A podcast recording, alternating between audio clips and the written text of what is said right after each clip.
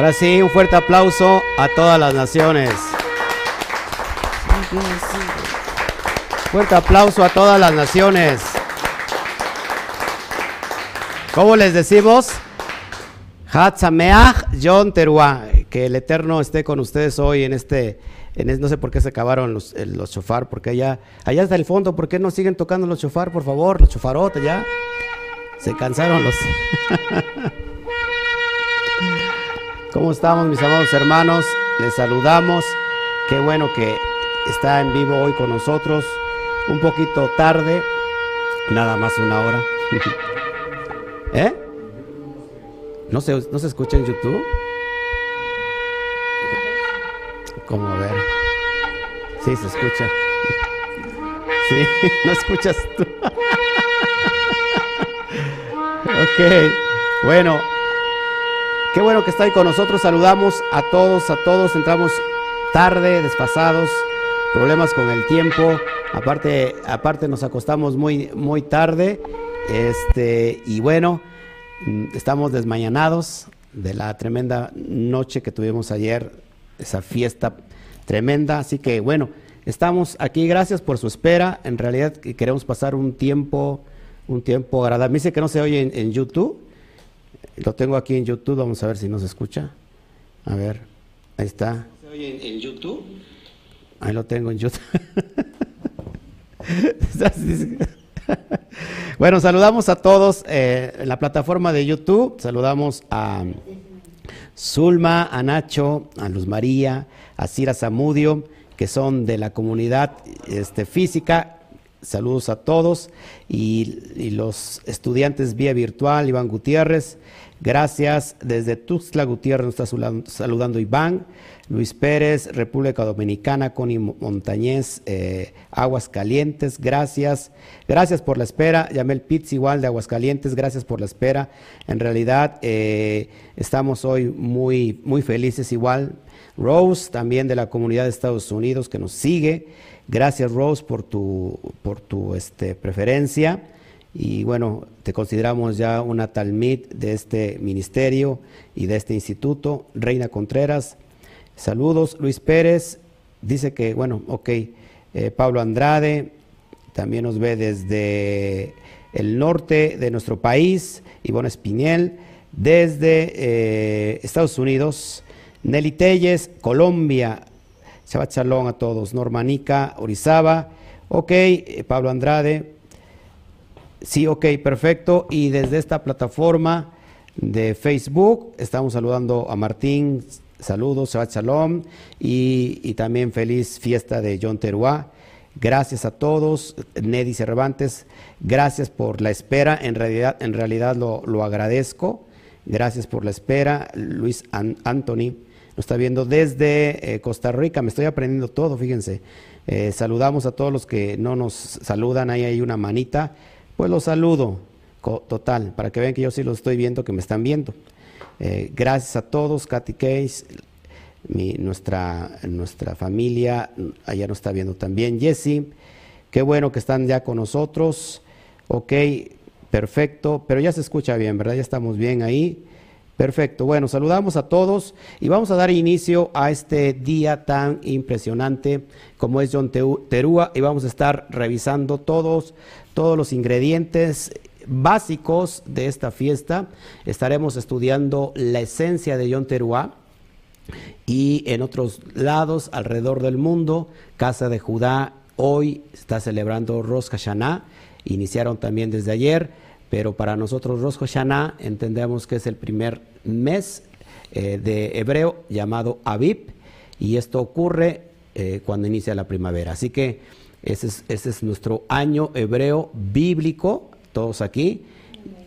Este, y, vamos a estar, ayer enseñamos por qué eh, cuestiones de Rosh Hashanah y hemos estado dando la enseñanza desde hace unos 20 días, este, dimos una enseñanza por qué Rosh Hashanah y por qué Yom Teruah, así que nosotros estamos aquí haciéndolo bíblicamente, basados exclusivamente en la Torah, de acuerdo a lo que el Padre ha dejado implícito. Así que vamos a abrir nuestra Torah y vamos a hacer antes una, una tefilá, por favor, para que podamos ponernos de acuerdo con el amado.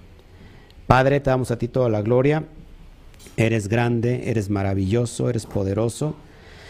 A ti sea toda la honra, a ti sea toda la gloria, a ti sea toda la alabanza. Gracias, papá, que nos has dado un corazón eh, hoy de carne para poder entender tus estatutos.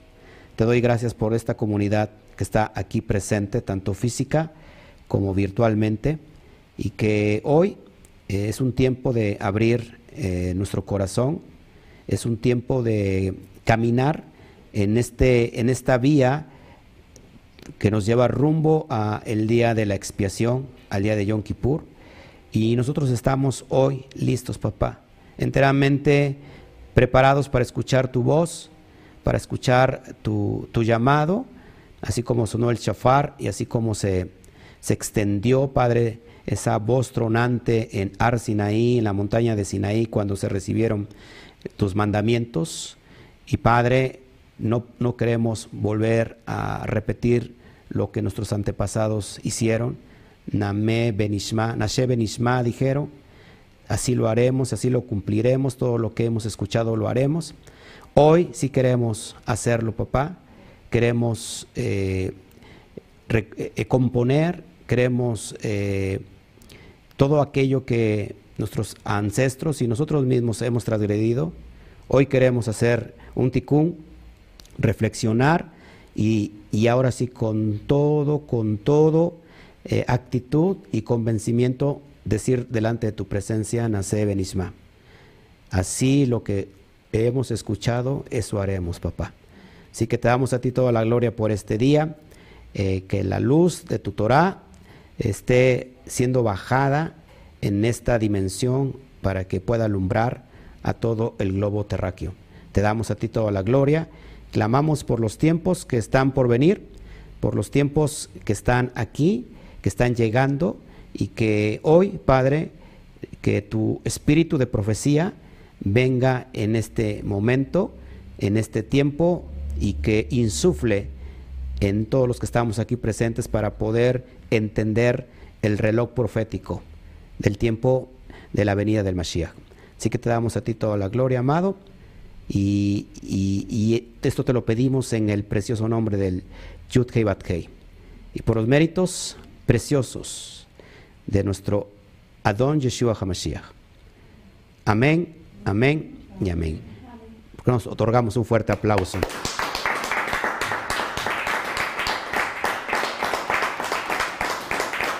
Bueno. Ahora sí, vamos a, dar rápido un pequeño repaso para poner en contexto las personas que nos están viendo. Sobre todo, eh, yo trato de explicar de una forma muy sencilla, muy práctica y a veces amena. No es que yo le, falte el respeto a la Torah, porque eh, las personas que están aquí conmigo conocen mi corazón. Eh, yo tengo un gran respeto a la Torah, este, pero tener respeto al texto de la Torah es obedecerlo, es obedecerlo como está escrito, ¿no? Este, no vivir de apariencia y decir tengo un respeto, un gran respeto y, debajo de o fuera de las cámaras soy otro.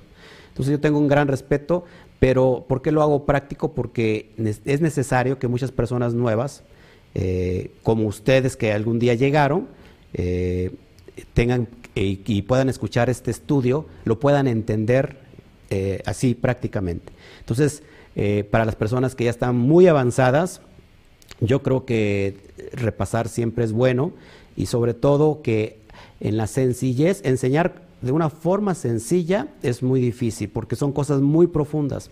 Así que eh, espero que el Eterno eh, tome mi vida en este momento para que esta enseñanza la vamos a hacer muy sencilla, digerible, pero que a la vez va a ser muy profunda porque contiene en sí misma mucha luz. Mucha gente puede decir, a mí me encanta la profundidad, a mí también, pero recuerda que eh, se puede uno quedar ciego de tanta luz. Por eso es bien necesario e importante que cuando nosotros estudiamos la Torah, desde esa profundidad, acuérdate que la Torah es luz. Cuanto más está cerca de, de la interpretación profunda, entonces hay mucha luz. Entonces, para eso tenemos que ponernos siempre nuestros anteojos eh, capacitados para que no nos, no nos quedemos ciegos este, de esa, con esa luz. una forma de tener unos anteojos especiales es que tengamos humildad para poder entender los, la profundidad de la Torah. Aquella persona que quita su humildad y que luego de saber cosas profundas se siente más que los otros, esa persona ha quedado ciega. Ahora, pero de forma literal, ojo, de forma literal también se puede quedar ciego físicamente. es bien importante esto. O sea, por eso yo, yo tengo, eh, es necesario que, que tomemos mucho respeto a la Torah y ese es el respeto a lo que yo hago, a lo que yo llamo. Yo puedo estarme riendo y hacer esto muy ameno, pero no tiene nada que ver con faltar el respeto a la Torah. Así que el Eterno nos quiere llenar de alegría y vamos a ver por qué vamos a hablar de alegría hoy, por qué vamos a hablar también de estar eh, en un tiempo de hacer introspección y por qué algunos estos tiempos no va a ser para nada de alegría, sino va a ser de mucho temor y mucho temblor. Y, vamos a estudiar todo esto. Así que acompáñame, vamos, vamos a iniciar y rápido damos un repaso. Son estas fiestas que iniciamos ayer son las Moadín de otoño, las fiestas de otoño, los festivales de otoño, y son tres que estamos hoy celebrando Yom Teruah, que, en realidad no tiene que ver nada con eh, la fiesta de las trompetas, de hecho Teruah tiene que ver con aclamar, entonces prácticamente le estamos eh, diciendo hoy que es el día de la aclamación. Ayer vimos que también el día de la qué? De la recordación, de, la, de recordar algo, ¿se acuerdan? Entonces, eh, también este es, eh, después de esto tenemos el Yom Kippur, estamos a 10 días, pasa más rápido la, fecha, es este domingo que viene, domingo en la tarde, para lunes. para lunes, dame rápido la fecha. ¿Ya tienen ahí el calendario? 28, 27, 28. ¿Sí? Después tenemos Sukkot, que las fiestas de las cabañas, ya, ya pegué ahí el, el, calendario. 28 de septiembre. 28 de septiembre. A ver, ahí, ahí tienen, abran por favor su, su calendario, ahí ya lo puse para que... No, ahí tienen, el, a ver, a ver hija, tú puedes abrir el, tienen la, la pantalla ahí. Es del domingo, acá está. A ver. Del domingo 27. Domingo 27. Al lunes 28. Al lunes 28, día de expiación. Y posteriormente cerramos con una fiesta que dura ocho días, que es la fiesta de las cabañas, o Sukkot. Eh, inicia. Del viernes 3. Del viernes 3. Mi amor, si ahí tienes tú el micrófono para que me ayudaras. Bueno, en fin. En fin, en fin. Bueno, sí, empieza el día de eh, Sukkot. Es el día viernes 2-3 de octubre, porque iniciamos en el ocaso del viernes 3, también es una santa convocación. El viernes, en el ocaso del viernes 3, y igual es un día que no se trabaja hasta el, Shabbat alto. ajá, un Shabbat alto al 3 de octubre. Y de ahí nos seguimos ya para cerrar, al día viernes 9 de octubre también, al, al sábado 10 de octubre, igual nos toca Shabbat. Ok, entonces dura siete días, amados hermanos. Eh, el primer día es un Shabbat alto y el, el final, el último día final es también un Shabbat alto. Lo primordial es que se pueda uno vivir en cabañas durante ese tiempo.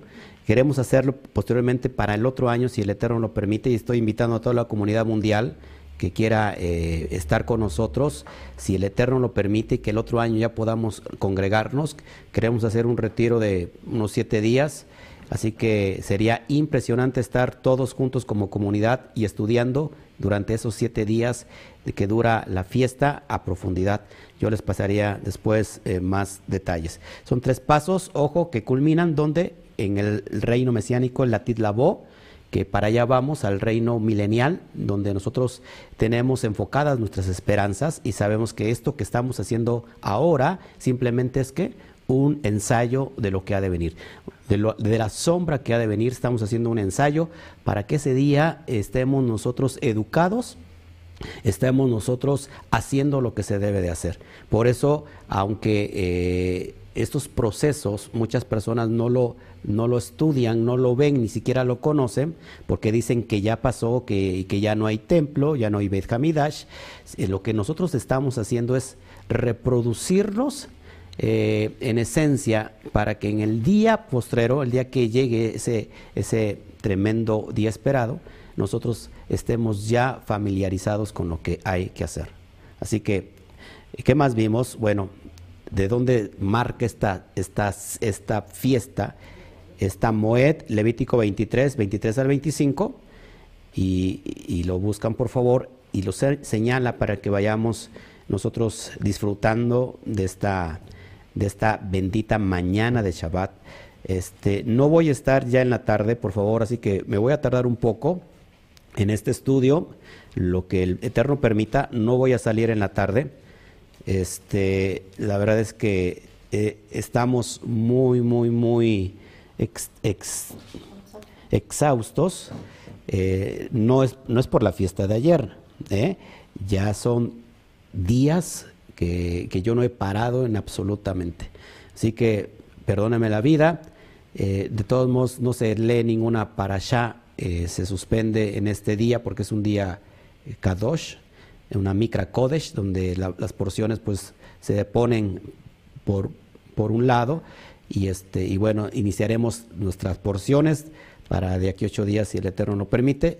Acuérdense que estamos por terminar ya.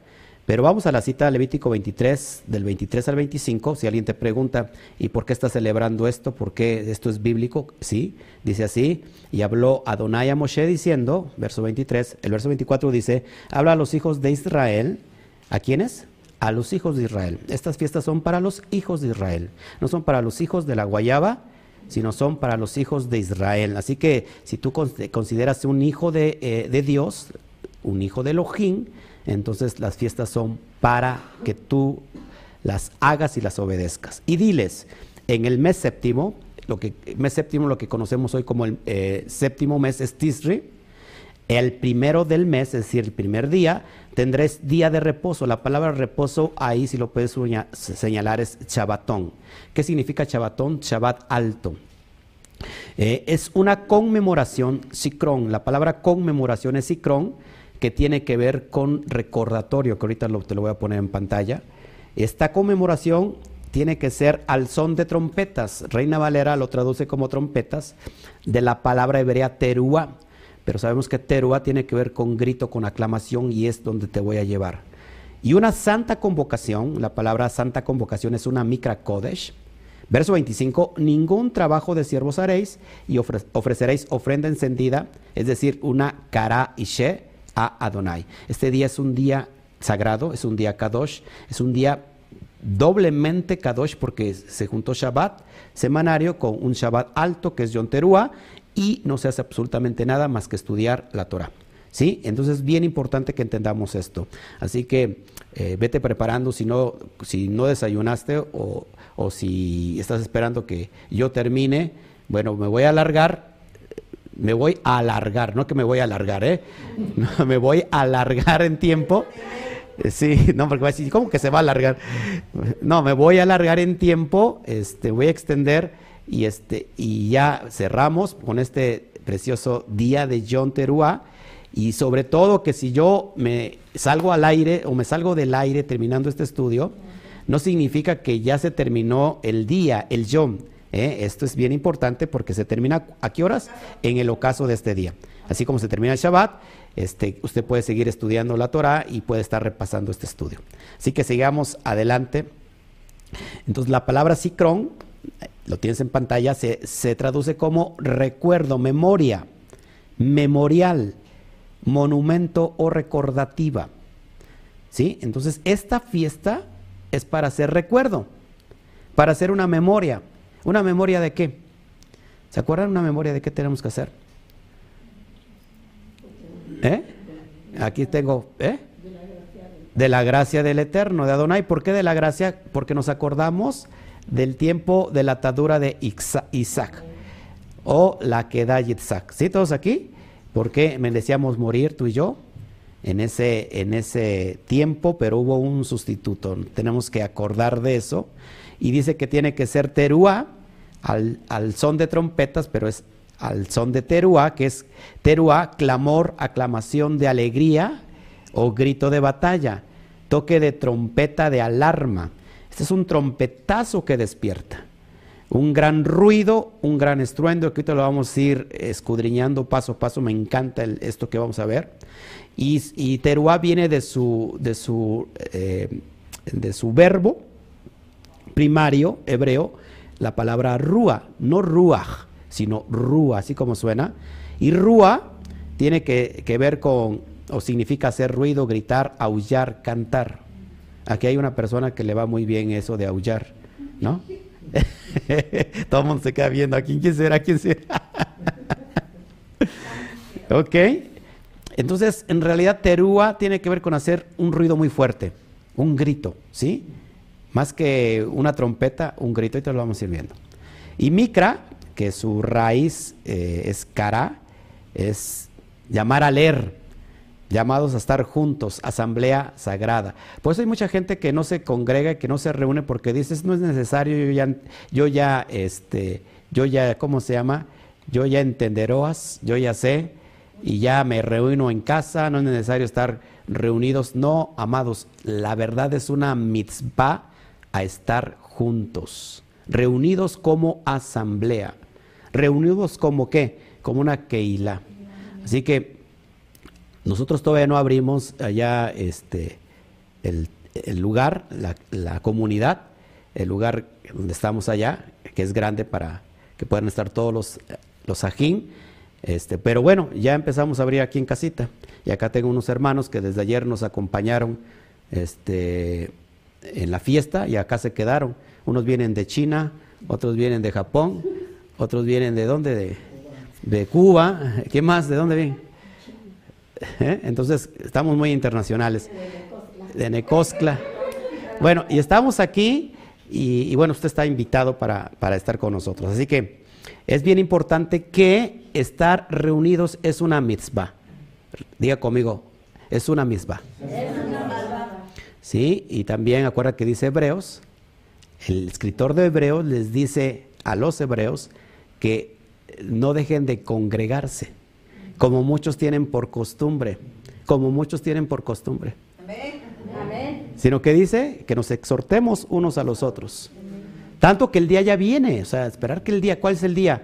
El día de precisamente lo que vamos a hablar hoy, el día que nadie sabe, el día que nadie supo. ¿No? Eso es bien importante. Así se le conoce este día también, el día que nadie sabe por las cuestiones de la luna, cuando inicia la luna, y, ahorita vamos a ver todos estos detalles. Amén, seguimos. ¿Sí me van entendiendo aquí? No sé, los que están aquí, los chinitos, pues no sé cómo me van a entender, pero yo creo que tienen ahí traductores, este, ¿cómo se llama? Electrónicos, gloria, gloria al Eterno.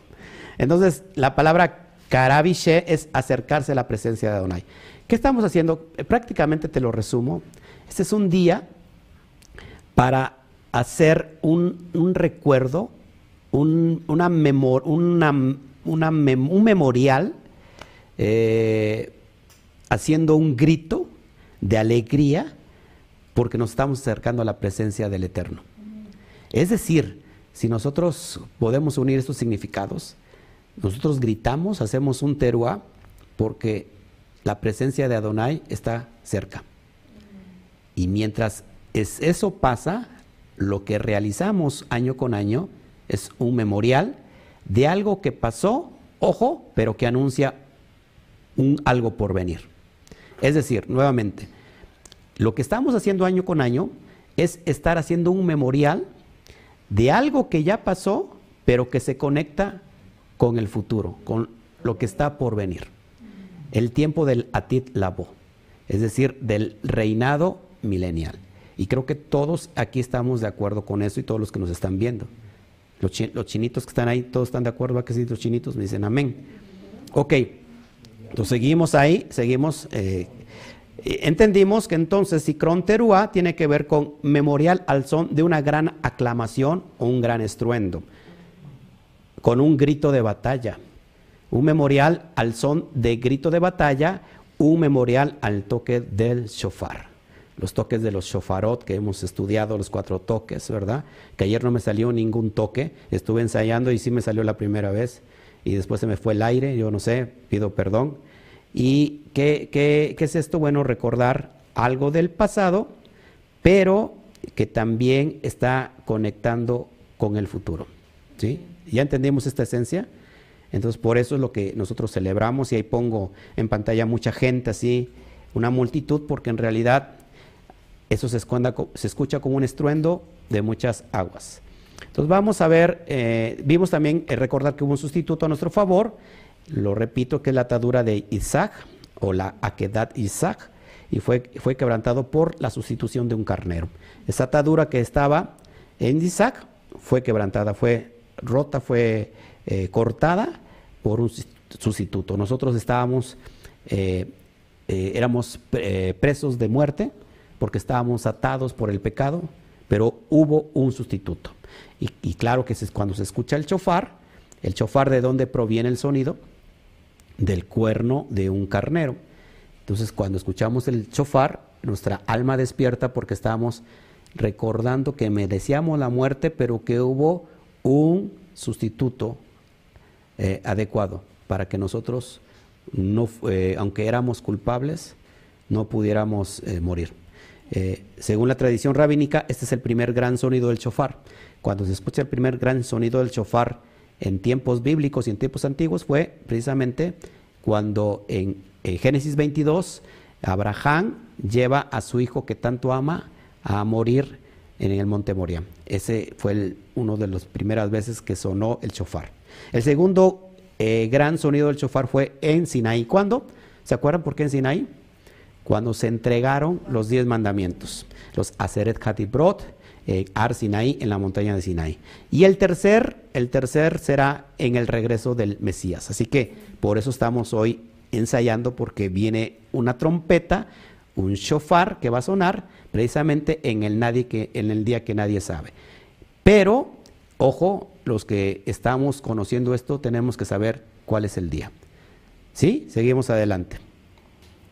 Eh, Isaac personifica la resurrección, ¿se acuerdan? que al cambiar el orden de las letras de Isaac se lee Ketzhai. Ketzhai significa vida al final.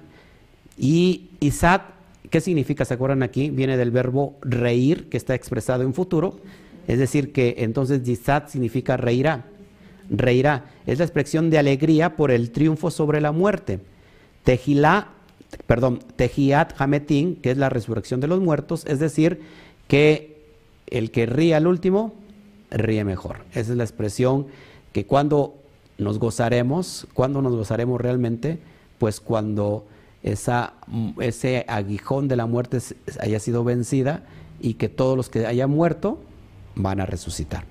Eso es lo que vimos en estudios pasados, vimos que Yitzhak suma 208, la gematría, pero 208, 2 más 8 es igual a 10, nos da, nos da referencia a las 10 tribus perdidas de la casa de Israel, y la palabra ager, que significa en hebreo el extranjero, también suma 208. O sea que Isaac vale lo que vale la palabra ager, que significa extranjero. ¿Se dan cuenta por qué Isaac está conectado con el extranjero? ¿De dónde, de dónde se están rompiendo las ataduras? Pues de, los que están dispersos entre, todas las naciones. ¿Sí estás de acuerdo conmigo? Por eso es bien importante que vayamos entendiendo todo esto desde su contexto. Y vimos también eh, el significado eh, que está oculto o en Sot, en, las letras pictográficas hebreas, y ya entendimos todo esto, lo puede usted revisar en los eh, estudios pasados que tuvimos. La verdad es una riqueza incomparable y usted puede entender todas estas cuestiones. Amén. El distar rápido tiene que ver con la yud, con la, la sadik, con la het y con la kuf. Y la yud es un brazo y una mano, es un brazo extendido que tiene que ver con la diestra de poder del Eterno. El sadik, eh, la sadik representa un hombre que está recostado, que está plenamente confiando en el Eterno, y que la letra G tiene que ver con un muro de separación y, el, y la letra Kuf con el ocaso, es decir, que el Eterno está, está separando a sus justos, a sus adiquín, para el tiempo del ocaso. Lo está separando para, acuérdate que va a haber, que ahorita lo vamos a, ver, la, la, cosmovisión de la cristiandad que dice que va a venir un tiempo de arrebato. Pero vamos a ver en qué consiste esto, porque si el Eterno está separando su yud, su yud tiene que ver con gracia, acuérdate con el gesed, con la bondad, va a, tomar a los sadik, a los que están confiando, la palabra sadik significa justo, para que me entiendas, está, está, eh, va a tomar a, los, a, sus justos, los va a separar para el tiempo del ocaso, para el tiempo del fin, del fin de los tiempos. Es en ese contexto que, pero no tiene que ver nada con el arrebato. Es lo que significa Isaac y por eso nosotros estamos, ¿cómo se llama?, reflejados en Isaac. ¿Todos aquí? ¿Estamos entendiendo bien? Bueno, y ahora sí, vamos a ver entonces el estudio de Teruá como voz de estruendo. Así que saludo a todos los que nos están viendo. Al último voy a contestar todos, todos, todas las, ¿cómo se llama? Las preguntas y gracias porque por su por estar, estar aquí viéndonos con este estudio interesante. Entonces, Teruá como voz de estruendo.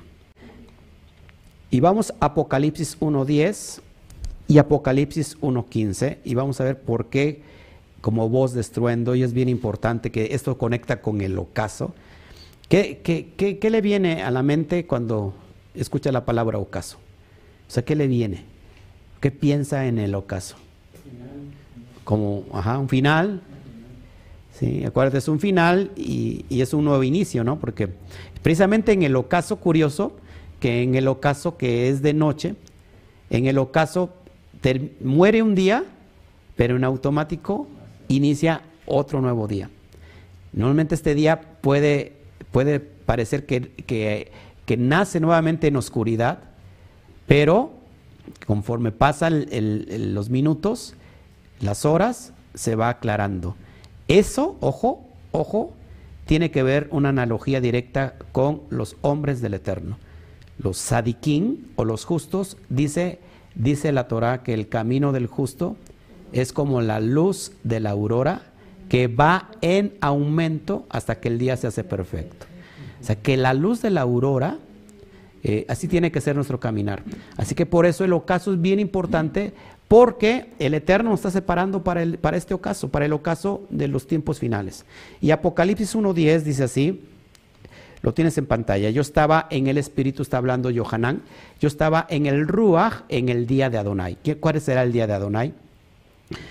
¿Cuán creen que sea el día de Adonai? Si nosotros revisamos la Torah, por supuesto, el día de Adonai es el día del Shabbat, como el día de hoy que estamos en el día de Adonai.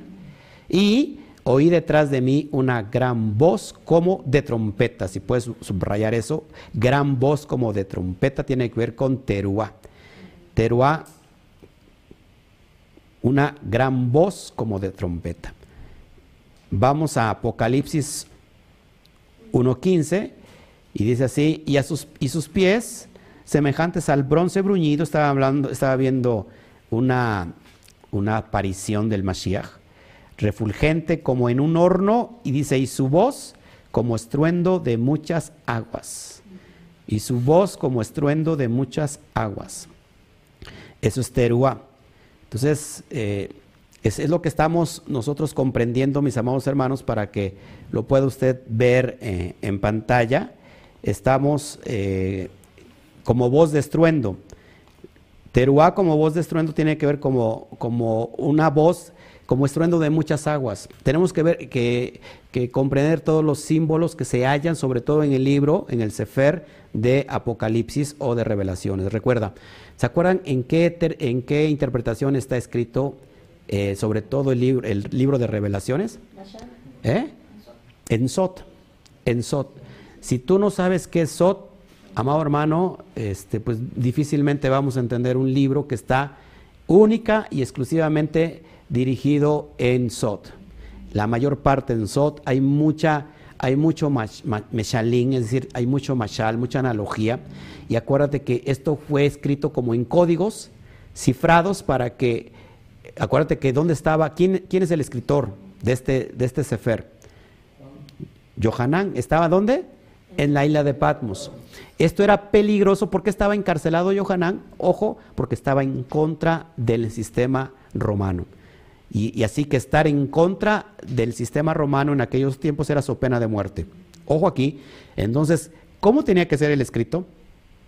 Porque esto podía llegar a las manos de Roma y lógico, ¿qué iba a pasar con Juan? Se iba a acabar muerto, como acabó de todos modos, pero esto era cifrado, era para aquellos que eran conocedores de todos estos meshalín. Meshalín es la palabra parábolas, cuestiones que están en Sot, que no se pueden comprender eh, a simple vista. Entonces, estruendo de muchas aguas tiene que ver, aguas para empezar tiene que ver con multitudes.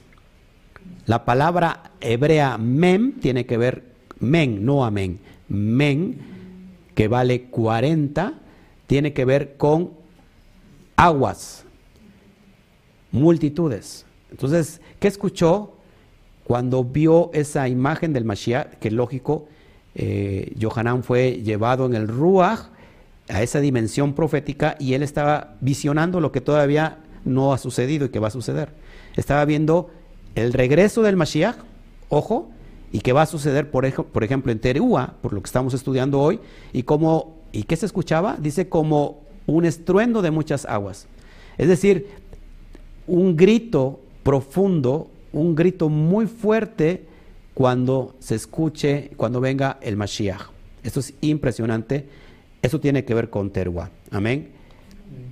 Vamos ahora a ver Teruá como voces de júbilo, porque eso también es lo que significa Teruá. Teruá como voces de júbilo. ¿Estamos entendiendo todos aquí en la sala? ¿Sí? ¿Sí, amados hermanos? Ok. El hermano ese que mueve la cabeza, no sé de dónde nos visita. ¿De qué país dijo? ¿Era? Ah, ¿vienes con la hermana cubana? Ok, perfecto. Teruá como voces de júbilo. Vamos a ver entonces qué significa teruá como, como voces de júbilo. Esto marca la era mesiánica. Atit lavo, apúntalo. Atit lavo, la era mesiánica o la era milenial, que es lo que estábamos nosotros esperando. Amén. Isaías 42:11 nos habla de esto. Teruá como voces de júbilo. ¿Se, ¿Se, está dando cuenta hasta aquí que no tiene nada que ver con trompetas?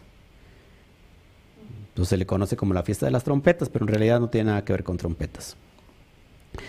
Dice así, verso 11 de 42, Isaías, y Isaías, alcen la voz, ahí es la palabra teruá, en el desierto y sus ciudades, las aldeas donde había cedar, canten los moradores de Selah y desde la cumbre de los montes den voces de júbilo, teruá, den voces de júbilo. Entonces cuando nosotros escuchemos el regreso del Mashiach, nuestras voces serán de júbilo o de miedo, porque ahorita vamos a ver también que puede ser gritos de angustia o, gritos de, de, ¿cómo se llama?, de júbilo. ¿Qué quieren ustedes? ¿Gritar de angustia, de miedo, de zozobra o gritar de júbilo? Porque de las dos formas se grita. ¿Eh? De las dos maneras se puede gritar. Nada más que tiene que ver mucho su cosmovisión, ¿no? Su contexto. Yo quiero gritar de júbilo. Amén. Es como cuando Alberto llega a casa y, y Chío, que lo espera ansiosamente, grita, grita de júbilo, ya llegaste. ¿Mm? Amén, dice Chío.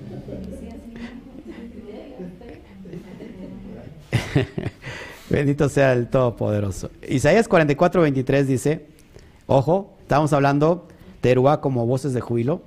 Cantad lores, oh cielos, porque Adonai lo hizo, gritad con júbilo. ¿Cómo tenemos que gritar? Con júbilo. ¿Cómo tenemos que gritar? Con júbilo. A ver cómo se grita con júbilo. Uh, eso me salió como, como de angustia eso. ¿Cómo se grita de júbilo? Imagínense viniendo el Mashiach. Imagínense estos tiempos donde, el tiempo que nadie sabe, donde me imagino, y no me imagino, sino que va a haber señales muy poderosas quizás temblores, cosas que, que algunos, porque algunos van a gritar de angustia. ¿Cómo gritaremos entonces? A ver.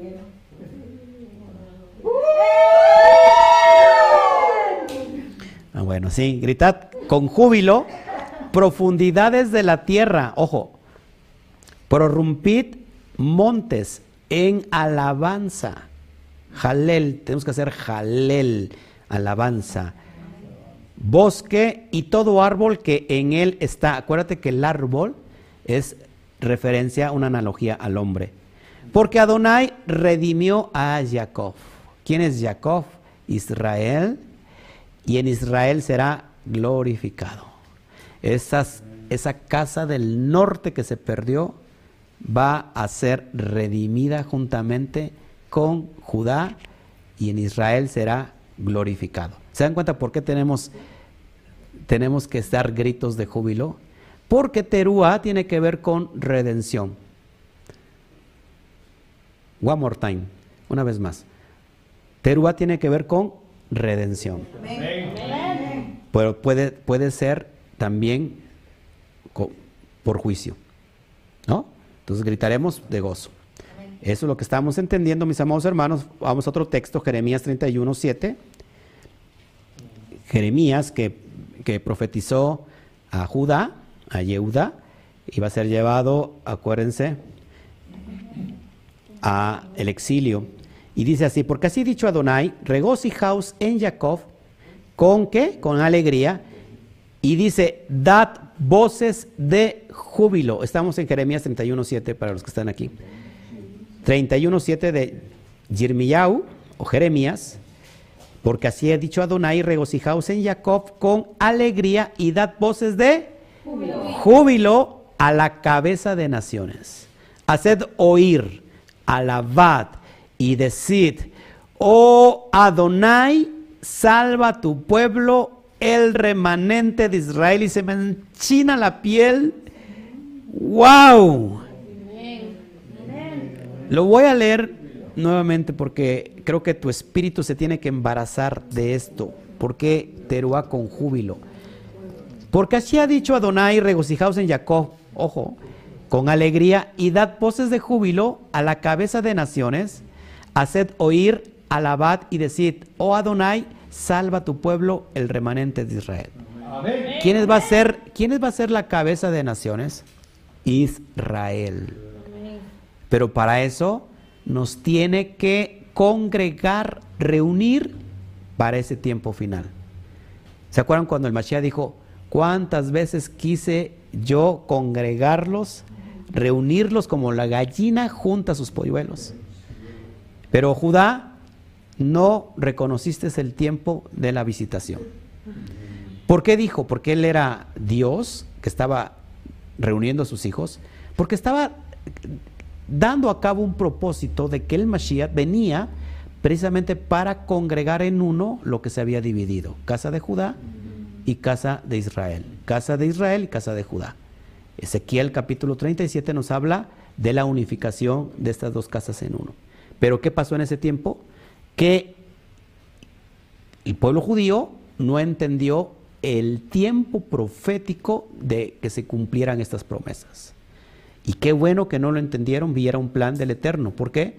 Porque si lo hubieran entendido, se hubiera perdido Efraín, se hubiera perdido los que estábamos dispersos entre las naciones. Pero tú y yo ya estábamos ya planeados desde ese tiempo para estar en este precisamente lugar, aquí en el Valle de Orizaba, que es un valle profético, y aquí el, el Padre nos puso como una semilla y a muchos en sus lugares de donde residen, ¿para qué? Para que se cumpliera la promesa ahora sí. Hasta que, ¿cuándo, ¿cuándo va a venir la reunión? hasta el tiempo de la plenitud de los gentiles que habla Romanos capítulo 11. Vamos rápido para allá y que lo vayamos entendiendo, por favor, porque si no lo hacemos claros con, con, la, con, con todas las promesas, Romanos 11, rápido vamos para allá. No sé por qué digo rápido, hoy te podemos estar todo el día. Este, dice el hermano, sí, pues como usted ya desayunó tarde. Yo por eso les, yo los invité a desayunar, ¿eh? No, ya desayunamos. Ah, bueno. Dice, total, ahorita vamos a comer a las dos. Bueno, pues qué tal que no tenían preparado esto. Romanos 11. Romanos 11. Ay, ay, ay. 25. Y es un, es un misterio. Romanos 11, 25 es un misterio. Cuando, cuando dice Pablo misterio, está refiriendo a, un sot, una interpretación sot, que hay que saberla interpretar. Dice así, 25 de Romanos 11. ¿Ya lo tienen todos aquí? Dice así, porque no quiero, hermanos, que ignoréis este misterio.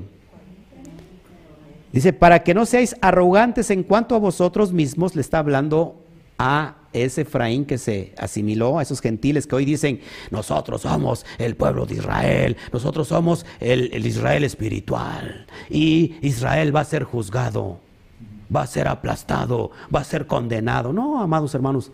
Y Pablo dice, no sean arrogantes, no sean arrogantes en cuanto a vosotros mismos, que ha acontecido a Israel endurecimiento en parte hasta que haya entrado la plenitud de los gentiles. ¿De qué plenitud nos está hablando Pablo? Porque esto es un misterio. La plenitud, eh, la semilla que se iba a dispersar entre todas las naciones. Y esa es una promesa que vemos eh, que Jacob, cuando bendice a los hijos de Joseph, y acuérdate que bendice con la primogenitura al menor cuando tenía que ser al revés, y le dice, Joseph, no padre, así no, así no. ¿Se acuerdan? ¿Y qué le, qué le dijo su padre? Lo sé, hijo mío, lo sé. Manasés también va a ser grande, pero este, Efraín, este será multitud de naciones. De él saldrán multitud de naciones. Y cruza las manos. Me voy a, posicionar aquí. Y cruza, y cruza las manos. Cruza las manos.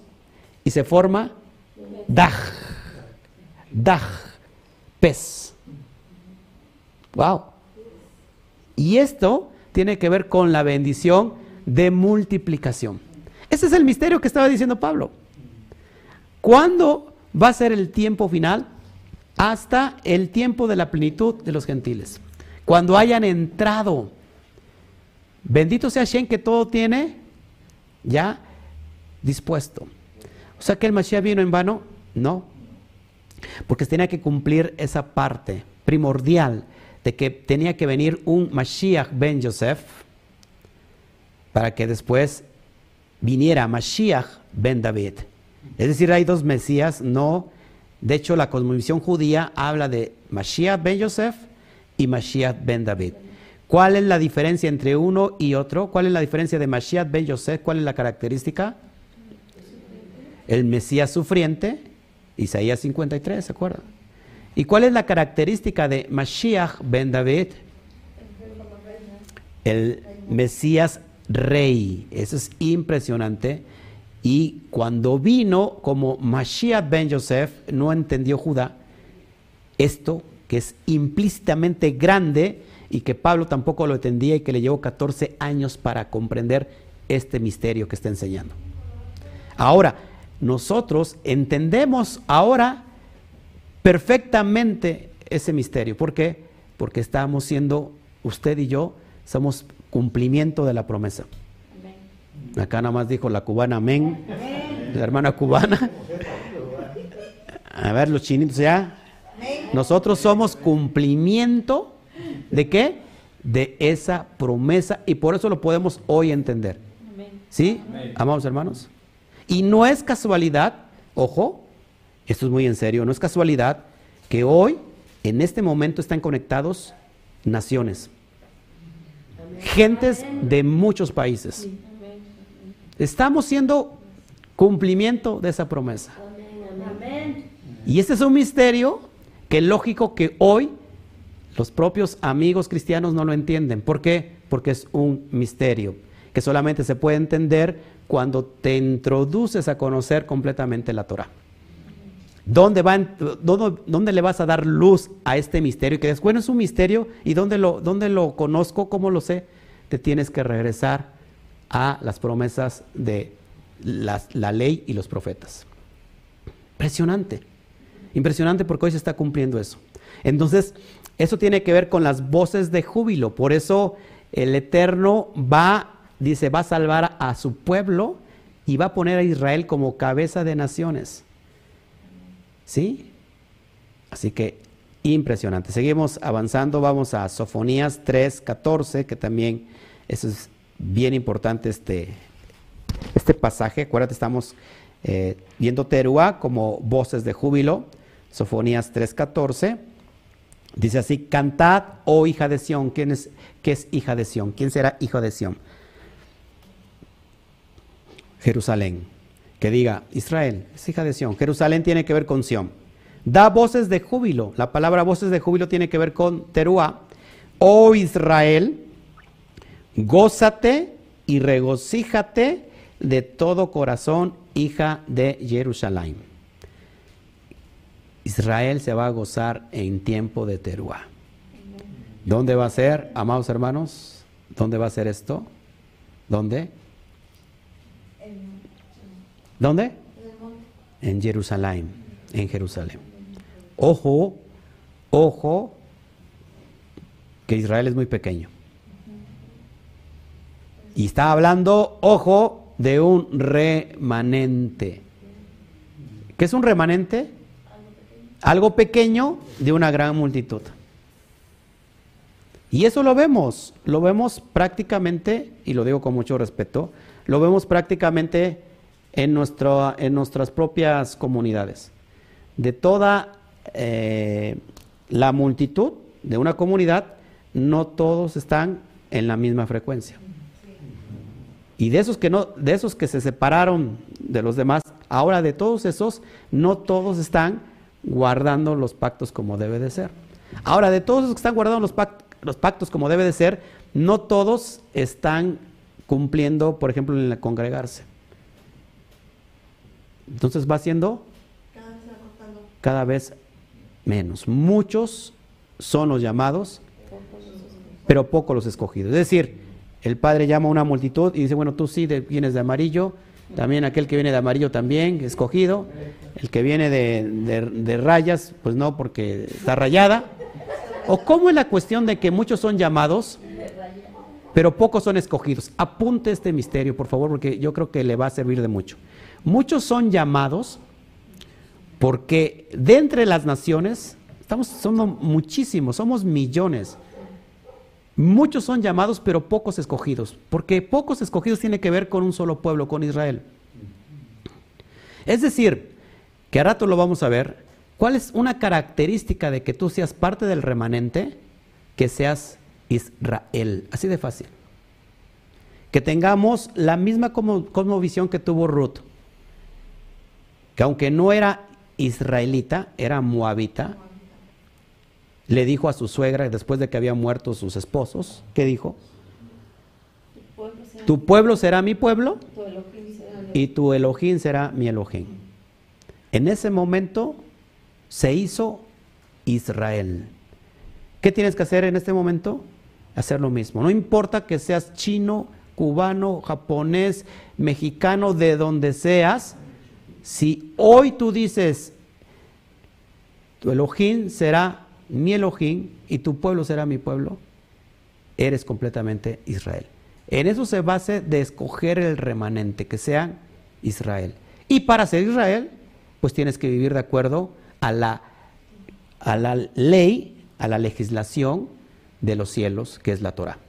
Ahora tú dices, yo quiero ser Israel, pero no quiero guardar nada de eso porque para mí se me hace muy religioso, a mí se me hace muy no sé qué. Entonces, puedes ser amante de Israel, puede ser, eh, ¿cómo, se, es la palabra? simpatizante de todo lo que tenga que ver con Israel, te gusta el chofar, te gusta escuchar las alabanzas en hebreo, pero ya para que tú lo lleves a cabo no, entonces solamente eres simpatizante. ¿Sí estamos aquí? Y lo que yo quiero llevarte en este día, en este día de profundidad, a que hagamos eso, que profundicemos en nuestro propio interior y sepamos si realmente somos Israel si realmente somos ese pueblo que está queriendo agradar al Eterno. Porque se puede ser israelita sin ser Israel. Ojo aquí. Se puede ser judío sin ser Israel. ¿Cómo es esto? Sí, porque así como que, que no necesariamente un tabasqueño este, o, por decir, ¿cómo es la palabra aquí? Es que pensamos que, que, un mexicano es tabasqueño, por, por decirlo así, y no necesariamente, ¿no? Porque un mexicano puede ser también un veracruzano, o un poblano.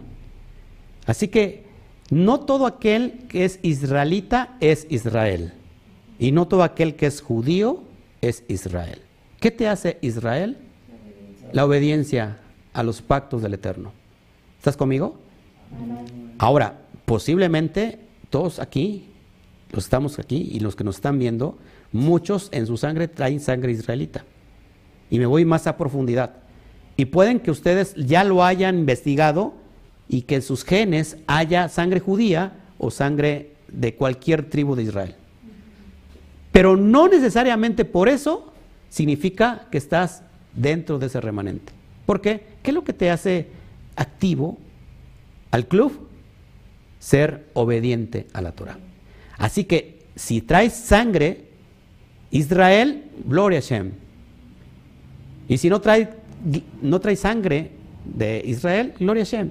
Porque lo único que te hace ser parte de Israel es obedecer los pactos. Y mira la grandeza que tuvo Ruth, porque de ella viene nada más y nada menos la descendencia del Mashiach. Impresionante. Serían como los que son adoptados, adquieren el apellido y también hay personas que se quitan el apellido. exactamente, somos adoptados. De hecho, somos una adopción.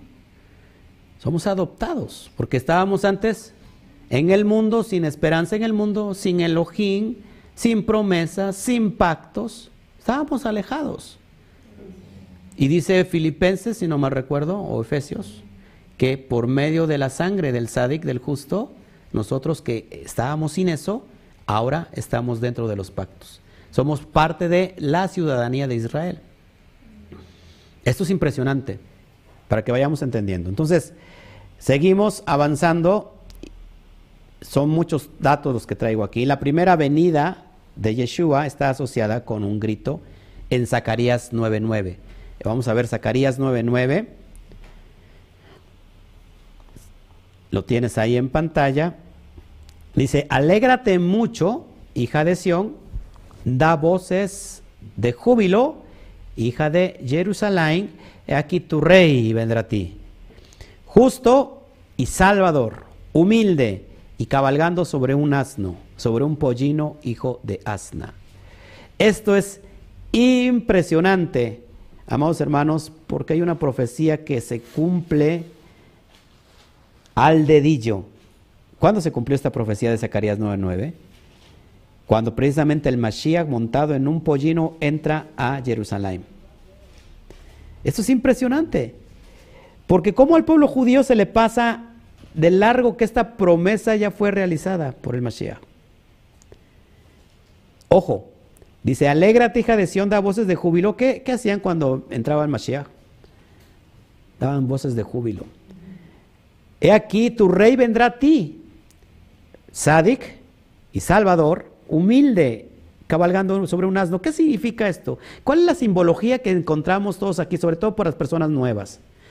¿Qué tiene que ver el asno con un rey? ¿O qué tiene que ver el rey con un asno? ¿Por qué si es un rey, por qué no entró? ¿Por qué no entró con, eh, montado en un corcel de esos tremendos como se ve, eh, pura sangre? ¿Por qué no entró en un corcel poderoso? No porque no existiera corceles, preciosos. ¿Por qué? ¿Qué creen? ¿Qué representa el asno? El asno representa al ser humano. Mira que tienes ahí junto. Ese no es. El asno, el asno representa, ojo, a Israel, a la casa perdida que se fue con sus amantes. Y eso lo dice Jeremías. Como asna montés, te vas debajo de los árboles frondosos y ahí fornicas. Dice otra versión, ese celo, de esa, cuando la, el asna está en celo, dice, es tan oloroso ese eh, olor, ese hedor, que llega a muchos de tus amantes. Y debajo de cualquier árbol frondoso, ahí fornicas. Hablando de la idolatría. Chío se me queda mirando con unos ojos bien grandotes. Ahora, ojo, vemos en las corbanot de Levítico, que es corbanot, los sacrificios, ojo, porque es bien interesante, que cuando un animalito en la entrega de, los, de las primicias, sobre todo de los primeros frutos, sobre todo de, los, de la ley de los primogénitos, que también se daban los animalitos, se escoge al animalito mejor, al primero el mejor, y ese es el que es entregado como un corbán. Ahora, como sacrificio. Ahora, ¿qué pasaba en la cuestión del asno? El asno no era aceptado. Esto es bien importante porque se me, enchina la piel, bien importante, ojo, ojo. Pero si a alguien le gustaba mucho el asnito, y decía, ay, qué bonito asno, mira los ojos, con los ojos que me ve con mucha ternura, ¿cómo lo voy a matar? Bueno, había una ley, ojo, que podía uno redimir a ese asnito. ¿Qué animalito se ponía en ese para redimir a ese animalito? Un cordero, un corderito. Ojo aquí porque esto es impresionante. El cordero va montando a las ¿Qué estás diciendo? el Cordero redimiendo a Israel. Esa es la entrada que está diciendo Zacarías 9:9 cuando el rey, el Melech, Malhei Hamelachim, el rey, el Melech vendrá a ti justo y salvador, humilde, cabalgando sobre un asno. Es decir, redimiendo aquel Israel que se corrompió.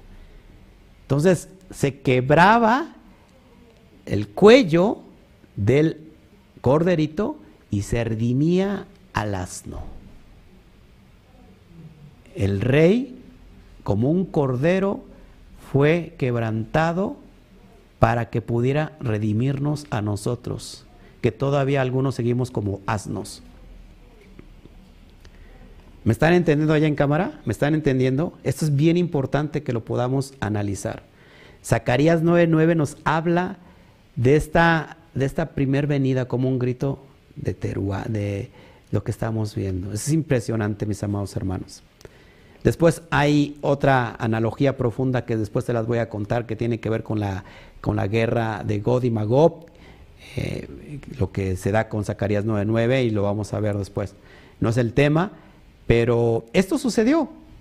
De hecho, hay, he escuchado testimonios de, de judíos que se han convertido al Mashiach por este texto. Un día estaba, estaba escuchando un testimonio, dice que un judío estaba en una yeshiva, que es una yeshiva, una escuela, donde están estudiando la Torah, lógico, ahí se estudia la Torah, y están esperando el la venida del Mashiach, porque para ellos no ha venido. Y entonces este judío, judío, judío, le eh, tiene mucha honra a su rabino, y el rabino en cuestión a su vez tiene su rap más grande que él, pero ese rap está en Estados Unidos. Entonces, ese rap que está en Estados Unidos lo ven como el Mesías. Ojo aquí que esto no es una herejía, ¿eh? porque esto está desde la cosmovisión judía. Cualquier descendiente de David, y eso se ve con papeles, y que sea sádic, puede ser el que puede ocupar el cargo del Mesías, porque así se ve en la Torah y no tiene nada que ver con semidioses. Esto es clarísimo. Ahora, ¿por qué se convirtió el joven judío? Porque su, rabino les decía, nuestro Mesías va a venir. Y, entonces, al conocer Zacarías 9.9, le preguntó este judío a su, a su rabino, entonces, ¿va a venir nuestro Mesías? ¿Cuándo viene? Ya va a venir. ¿Y en qué va a llegar? Y le dice, pues ¿cómo que en qué va a llegar? Va a llegar en avión, porque viene de Estados Unidos. Y cuando vio Zacarías 9:9, yo creo ahora en el Mesías judío de Israel, Yeshua HaMashiach, porque se cumplió esto. Esto es impresionante, mis amados hermanos, porque está implícito en la Torah. ¿Sí? De ahí saca la Iglesia Católica el Domingo de Ramos. Ah, de ahí saca la Iglesia Católica el Domingo de Ramos. pero no tiene nada que ver con eso. Es impresionante, ¿no, mis amados hermanos? Que como esta riqueza de la, de la Tanaj, esta riqueza de las profecías, hoy la estamos estudiando desde ese punto de vista que antes no conocíamos tampoco y que a muchos los está haciendo despertar. Amén. sigamos adelante y, vamos a ir aprendiendo más. Bueno, el primer, del primer Shavuot en Sinaí al Shavuot de Hechos 2, con el derramar del Ruach Kodesh pasaron 1200 años. Mil años por cada tribu. Esto es bien importante, 1200 años. Y acuérdate que en ese momento se encendió la luz porque vino la Torah. Entonces encontramos, ojo, un periodo de 10 días entre la fiesta de Yom Teruah y la fiesta de Yom Kippur. Que si esto le anexamos todo el mes de Lul, en realidad serían 40 días. Y 40 días está conectado siempre con la profecía. 40 días y 40 noches, 40 días y 40 noches. La letra, la letra eh, men tiene que ver con aguas, acuérdate. Eh, ¿Qué trae el agua? Cuando se acumula demasiado trae devastación. ¿Qué pasó con el eh, cuando llovió durante 40 días y 40 noches? vino el diluvio, pero ¿qué trajo? Trajo vida. El, el niño, el bebé en el vientre de la madre dura aproximadamente 40 semanas de gestación. O sea que 40 trae vida, aunque tiene que ver con, con este, con, pues con muchas aguas. Eh, fíjate, esto es bien importante. Eh, el Lul, 30 días, más 10 días son 40 días para hacer completa Teshuvah. Ahora, nosotros a partir de ahora tenemos 10 días claves. 10 días que si no estamos en, concordancia con, el Eterno, que nuestra vida le esté fallando algo, tenemos nosotros este tiempo de ponernos de acuerdo con el Eterno para hacer rectificación, hacer tikkun olam, pero sobre todo para rectificar, para que nuestras amadas familias, como vimos ayer, tengan el tiempo de hacer esta, esta oportunidad de hacer una techuba. Entonces, tradicionalmente en Israel ha tomado este periodo como un tiempo de reflexión de los pecados cometidos como nación, es decir, no se está relacionando con el, con el individuo, sino con la nación como un todo. Es decir, que es un día de duelo nacional, de, hacer constricción eh, a nivel nacional en todo Israel y nosotros somos Israel y por eso nosotros entramos en Yom Kippur con el día de ayuno, porque es un día de expiación, de hacer expiación. Los judíos, el pueblo judío, inclusive antes de esta fiesta, es decir, antes de ayer, ya algunos hicieron inmersión, es decir, se sumergieron para hacer el ritual de la, de la pureza, de pureza ritual. ¿Cómo se llama la pureza ritual en hebreo? ¿Eh? La tajara es la pureza ritual, la, pureza espiritual. Se hace un baño, un baño, una inmersión, lo que se ha conocido como el bautizo, y el judío inicia, inicia limpio, es, una, es algo espiritual.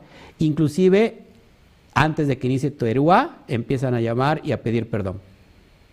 Muchos van este día en especial a las tumbas de los justos y empiezan a hacer una oración. Estoy hablando de la cosmovisión judía. ¿Sí? Esto es bien importante. ¿Por qué, dura dos días en el, en el, pueblo judío la fiesta? Si solamente la tenemos marcada como una. Es la que me hizo, me hizo eh, la pregunta un pastor eh, colombiano en la mañana. ¿Y dónde dice bíblicamente que dura dos días? En realidad no dice que dura dos días. Pero el pueblo judío eh, la hace durante dos días. ¿Por qué? Porque acuérdense que cada, eh, sobre todo la fiesta, que por eso se llama que nadie sabe, el día que nadie sabe tiene que ver con la luna llena. Entonces, ¿quién decidía en los tiempos, en los tiempos antiguos, cuando era Teruá, cuando era esta fiesta, y era, lo llamaron como Rosh Hashanah? Bueno, dependía mucho de la luna. Eh, ¿Quién decidía esto? El Sanedrín. El Sanedrín decía, ese es el día ese es el día porque podía estar despasado un día o un día de más. Entonces cuando el Sanedrín decía, ese es el día de Teruá, y mandaba a todo, a todo Israel para que les anunciara que este va a ser el día. Y cuando llegaba el anuncio, llegaba despasado por un día. Es de ahí tradicionalmente que se, que se celebran dos días. Pero no significa que son dos días, solamente es un día. Ellos todavía al otro día siguen celebrando Teruá. Y después vamos a hablar de esas cuestiones, pero estamos hoy eh, conectados con, con lo que estamos enseñando. Entonces, tenemos que orar como colectivamente por, toda, por todo ese Israel que hace falta que sea redimido, por todo ese remanente que todavía no llega. Y puede estar dentro de ese remanente tu propia familia. ¿Sí? Seguimos adelante. Y vamos a ver John Teruá como día de alarma, y esto es, esto es lo, lo bonito de este estudio, como día de alarma, porque hay muchos que duermen como día de alarma. Y abrimos y vamos rápido a ver Teruá eh, en las letras hebreas y Teruá del Strong 86 43 9 significa júbilo, alarma, gritos, clamor, aclamación de gozo, un grito de guerra o un estruendo de trompetas. Y vamos a descifrar cada letra hebrea y tenemos lo que ves en blanco la pictografía hebrea, Taf, Resh, Bab, Ajin y la letra final Hei. Y vamos a estar estudiando cada uno de estas. Tenemos la primera que tiene que ver con marca, señal, pacto. Acuérdate que es la última letra del alefato hebreo. ¿Cuánto vale la última letra? 400. Para Alberto vale 22.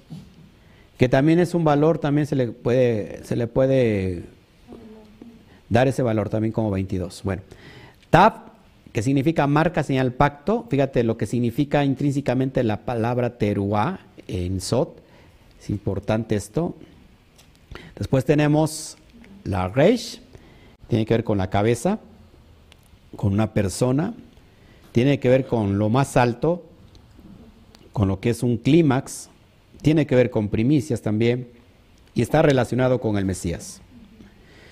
Vamos a ir conjuntando todos los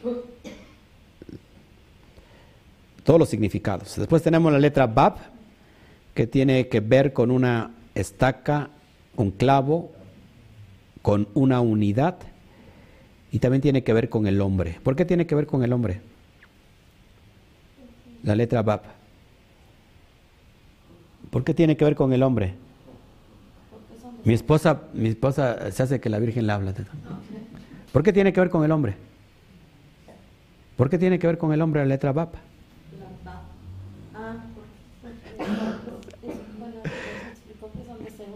Mm, mm. La letra BAP, ¿cuánto vale? Seis. Y seis tiene que ver con el hombre. Día de, del, día de hombre.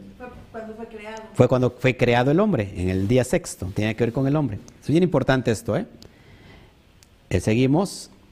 Eh, la letra Ajin, que tiene que ver con un ojo, tiene que ver con la letra visión, y vale 70. Ojo, que el número 70, ¿con qué tiene que ver? Con naciones. 70 tiene que ver con naciones. 70 toros se sacrificaban en honor a las naciones. Eso lo vemos en Sukkot. Cada día, durante esos siete días, se sumaban 70, 70 korbanot, sacrificios de toros, iban hasta que se cumplían los 70 y era en pro de las naciones. Es decir, que 70 tiene que ver con todas las naciones del mundo. Ya estamos aquí acumulando los significados y es impresionante lo que quiere decir Teruá. Y la letra Hei tiene que ver con un hombre, con un ser, con un ente levantando las manos como señal de, de adoración. Y la letra Hei tiene que ver con, hey, mira aquí. Revelación, con gozo, con manifestación, con alimento de vida. Si nosotros, fíjate todos los elementos que está en esa palabra, marca, señal, cabeza, clavo, ojo, ey, mira. Seguimos adelante. Si los hermanos están durmiendo, échense agüita. ¿eh? Eso es, sí, porque si no se pega el sueño a todos. Entendemos que, que no podemos abrir la ventana porque este, se, se, mete todos los ruidos y hace mucho calor aquí. Este, pero échese agüita Y si no, este, tráete, tráete un espersor y aquí yo mismo les echo así. No, en serio, eches, levántese y échese agüita, porque sí. Creo que esto es bien importante y tenemos que entenderlo, porque muchos, así, fíjense, ¿eh? muchos van a estar durmiendo. Eso es importantísimo. Entonces vamos a, un- a unir, unificar el, el, ¿cómo se llama? Todos estos significados en conjunto para visualizar qué es lo que está detrás de Teruá. Pero es impresionante lo que te voy a enseñar. Entonces vemos el significado de lo que ya pusimos. Fíjate, el pacto, Brit, como la señal en lo más alto, Resh, como la primicia del Ben Adam para unir a su pueblo, Bab, a la vista, Ajin, de todas las naciones. Todo ojo le verá. ¿Le suena eso? Todo ojo le verá. Para testificar al mundo la revelación, ey, mira aquí, de su manifestación.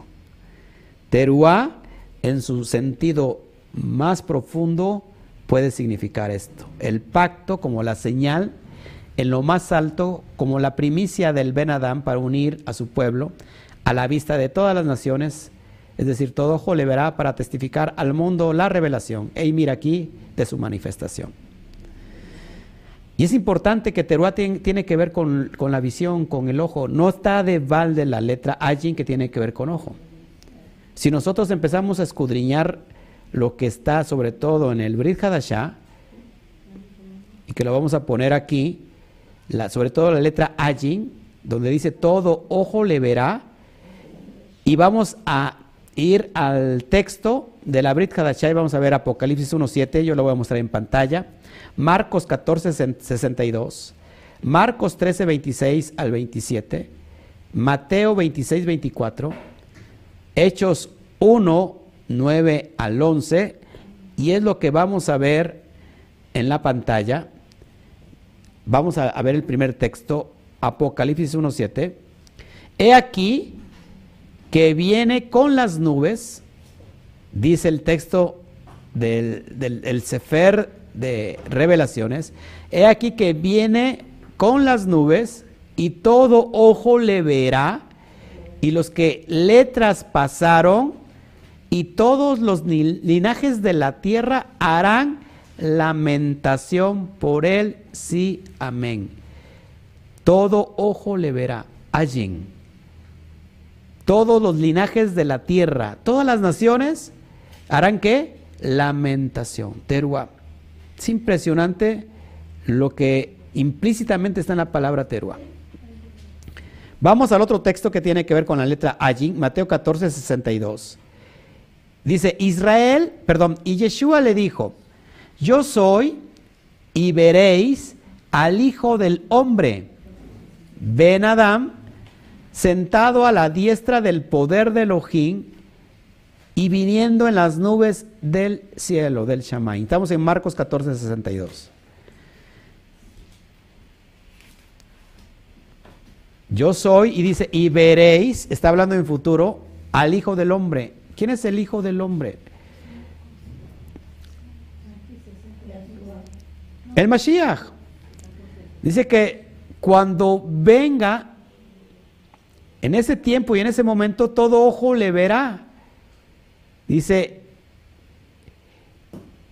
lo verán y veréis allí al Hijo del Hombre. Así que, amados hermanos, está conectado todo esto con Teruá. Vamos a otro texto, Marcos 13. Marcos 13, 26, 27. ¿Por qué lo repito mucho si lo tengo en pantalla? Bueno, porque no tengo monitor para los que están conmigo físicamente y lo tengo que decir. Marcos 13, 26, 27. Ellos me están siguiendo con su Torah en su mano. Y dice así el texto de Marcos 13, 26 al 27. Entonces verán al Hijo del Hombre, nuevamente, ven Adán, que vendrá en las nubes, verán al Hijo del Hombre que, que vendrá en las nubes con gran poder y gloria. ¿Cuándo es ese tiempo, amados hermanos? Teruá. El tiempo de ver nuevamente la llegada del Mashiach. Es ahí donde haremos gritos, ya sea de lamentación o ya sea de júbilo. Vamos a otro texto, que nos aclara lo que te estoy enseñando aquí. Ah, Ahí mismo el versículo 27 me faltó leerlo. Y entonces evitará, enviará, perdón, sus ángeles a sus malachim y juntará a sus escogidos de los cuatro vientos. Juntará sus escogidos. ¿Quiénes son sus escogidos del Mashiach? Israel. Desde los cuatro vientos. ¿Cuáles cuatro vientos? Los cuatro puntos cardinales de la tierra. Norte, sur, este y oeste. Desde el extremo de la tierra hasta el extremo del cielo. ¡Wow! Tiene que ver con Teruá. Amados hermanos, es impresionante, ¿no le parece? Otro texto, Mateo 26, 24. Mateo 26, 64, perdón, dije 24. Mateo 26, 64. Yeshua le dijo, tú lo has dicho y además os digo que desde ahora veréis allí al Hijo del Hombre, Ben Adam, sentado en la diestra del poder de Elohim y viniendo en las nubes del cielo. Es importantísimo que el propio Mashiach dice, verán al Hijo del Hombre. Sentado, dice, a la diestra del Todopoderoso. Para aquellos que están creyendo en la unicidad. Mashiach no es Elohim. Ojo aquí con esto. No dice, y me verán a mí, a- al propio Elohim, viniendo de las nubes senta- sentado en el trono del Todopoderoso. No dice eso. El propio Mashiach está diciendo, veréis al Hijo del Hombre, al Ben Adam, sentado a la diestra del poder de Elohim, no sentado en el trono de Elohim, a la diestra y viniendo en las nubes del cielo, cumpliendo el rol profético del Mashiach, del Mashiach Ben David. ¿Todos aquí? Y tiene que ver con Teruá y tiene que ver con la letra Ajin. Impresionante lo que estoy enseñando. Hechos 1, 9 al 11. Hechos 1, Hechos de los emisarios, capítulo 1, verso 9 al 11. Hablando en el contexto de Teruá y en el contexto de la letra Ajin. Y habiendo dicho estas cosas, viéndolos ellos, fue alzado y le recibió una nube que le ocultó de sus ojos. Están, están hablando de, que diga de la, de, de la ascensión del Mashiach. Nuevamente, habiendo dicho estas cosas, viéndolos ellos, fue alzado y le recibió una nube que le ocultó de sus ojos. Sigo leyendo. Verso 10. Y estando ellos con los ojos puestos en el cielo, ojos allí puestos en el cielo, entre tanto que él se iba, he aquí que se, he aquí se pusieron junto a ellos dos, dos varones con vestiduras blancas. Verso 11, los cuales también les dijeron, varones galileos, ¿por qué estáis mirando al cielo? Este mismo Yeshua que ha sido tomado de, de vosotros al cielo, ojo, así vendrá, ojo, allí, como le habéis visto ir al cielo. O sea que Teruá tiene que ver con el ajin, con la vista, con la visión, con el mirar. Cuando Él venga, será en Teruá. ¿Todos aquí? ¿Está quedando claro? Cuando Él regrese, será en Teruá, en una fecha como hoy. Por eso Pablo le dice a los tesalonicenses, amados hermanos, ustedes no tienen necesidad de que yo le diga de los tiempos, de, los, de las muedín, porque vendrá como ladrón por la noche. ¿A quién ¿Para quién vendrá como ladrón en la noche? Para aquellos que no saben ni papa de las Moadim, de los tiempos que está, que está hablando Pablo. Para aquellos que no saben ni papa de esto, que no les interesa en absoluto nada. No les interesa nada. Para ellos vendrá, ojo, como ladrón por la noche. Pero cuando dice como ladrón por la noche es para juicio.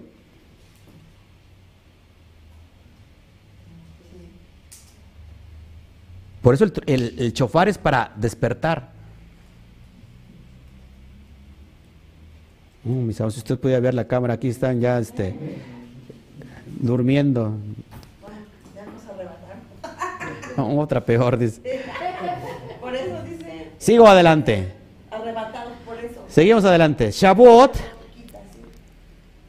Ojo, vamos a conectar Teruá con el sentido el espiritual de John Teruá. Vamos a ver el sentido espiritual de John Teruá, por favor, que tiene que ver con bodas.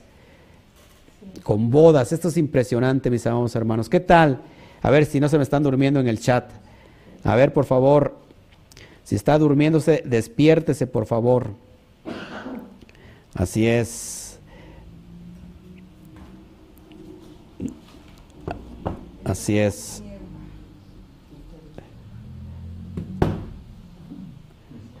Seguimos adelante, ya están durmiendo todos los que están en el chat. Ahí nomás le pusieron ahí su dispositivo en automático y bueno, ya no nos conectan, nos dicen nada. Seguimos, entonces, el sentido espiritual de John. Shavuot, Shavuot tiene que ver con la propuesta de matrimonio, donde se firma el contrato, la va. ¿Cuándo se firma el contrato? Cuando Moshe está explicando y les dice los Aseret Hadibrot. Todavía no había bajado con las tablas de la ley. ¿Y qué dijo el pueblo? Namase Benishma. Nace Benishma, que significa a lo que hemos oído, eso es lo que haremos. Y todavía no, había, no se había dado toda la, la Torah. Entonces, en ese, en ese momento se firma la ketubá. La ketubá tiene que ver con el contrato matrimonial. Pero Moshe rompe las tablas por un celo santo. Así Mashiach tuvo que ser quebrantado. Así como esas tablas fueron quebradas, así el Mashiach fue quebrantado. Estamos hablando del sentido espiritual de John Teruá. Acá, qué bueno que me dicen, no, no nos hemos dormido. Ok, amén. Qué bueno que están despiertos. Qué bueno, amén. Amén. Seguimos. Entonces, eh, ay, ¿qué me está pasando aquí? Ya no me acepta mi. Entonces, Terúa, John Terúa tiene que ver con la boda con el Mashiach. La boda con el Mashiach, Terúa. Esto es bien importante entenderlo. Y ahorita lo voy a explicar alrededor de todo, a, a lo largo de este de este trayecto. Y seguimos, lo voy a tener que hacer manual. Fíjense, Adonai extrajo del costado de Adán a su mujer, a Java. Eso lo vemos en Génesis 2.21. Adonai extrajo del costado de Adán a su mujer Java. Pero es bien importante esto, que vamos a ver que y Génesis 2.21 dice así, entonces Adonai Elohim hizo caer en un sueño profundo, dice sobre Adán, y mientras éste dormía, tomó una de sus costillas y cerró la carne en su lugar. Es una analogía con el Mashiach. Importante esto, fíjate. Mashiach también fue traspasado para crear a la novia que es la Keilah. Mashiach fue traspasado también de su costado. Así como Adán de su costado, a través de una costilla, se extrajo a Java, que era su, su mujer, así el Mashiach fue traspasado en el costado para extraer a su, a su novia, a la Quejilá, que es Israel. Juan 19:34 dice, salió agua y sangre de su costado. ¿Agua qué significa? Torah y la sangre tiene que ver con qué? Con remisión de pecados. Sin, porque sin sangre no hay expiación de pecados. Eso es importantísimo. Que todo conecta analógicamente con el Mashiach. Sí, adelante. Solo queda una diferencia, pastor. Eh, Adán entró en un sueño profundo, o sea, estaba inconsciente. Claro. Sintió. Mas, sin embargo, el Mesías A ver, no, no, no se me, se me mueva ahí. Pay attention, please.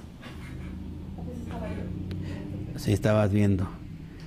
Ahora, esto es bien importante, mis amados hermanos, porque, ojo, eh, el sufrimiento del Mashiach era para que ya estuviera inconsciente en ese momento. Ya hay una inconsciencia que no se puede, no se puede soportar. Sin embargo, recuerden que, que el Mashiach es- estuvo, consciente todo ese tiempo.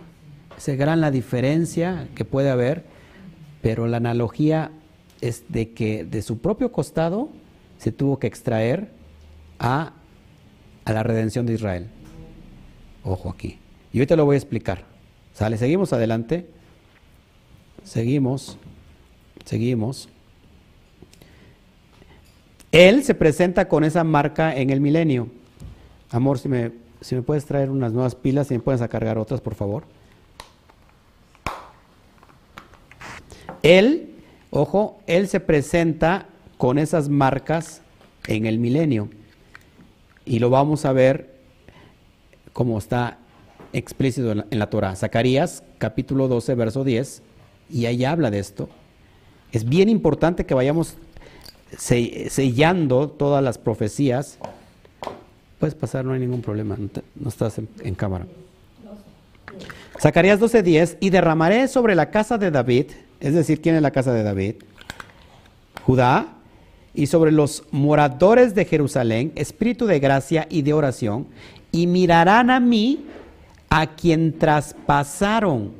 En el hebreo, antes de decir mirarán a mí, está la palabra aleftaf.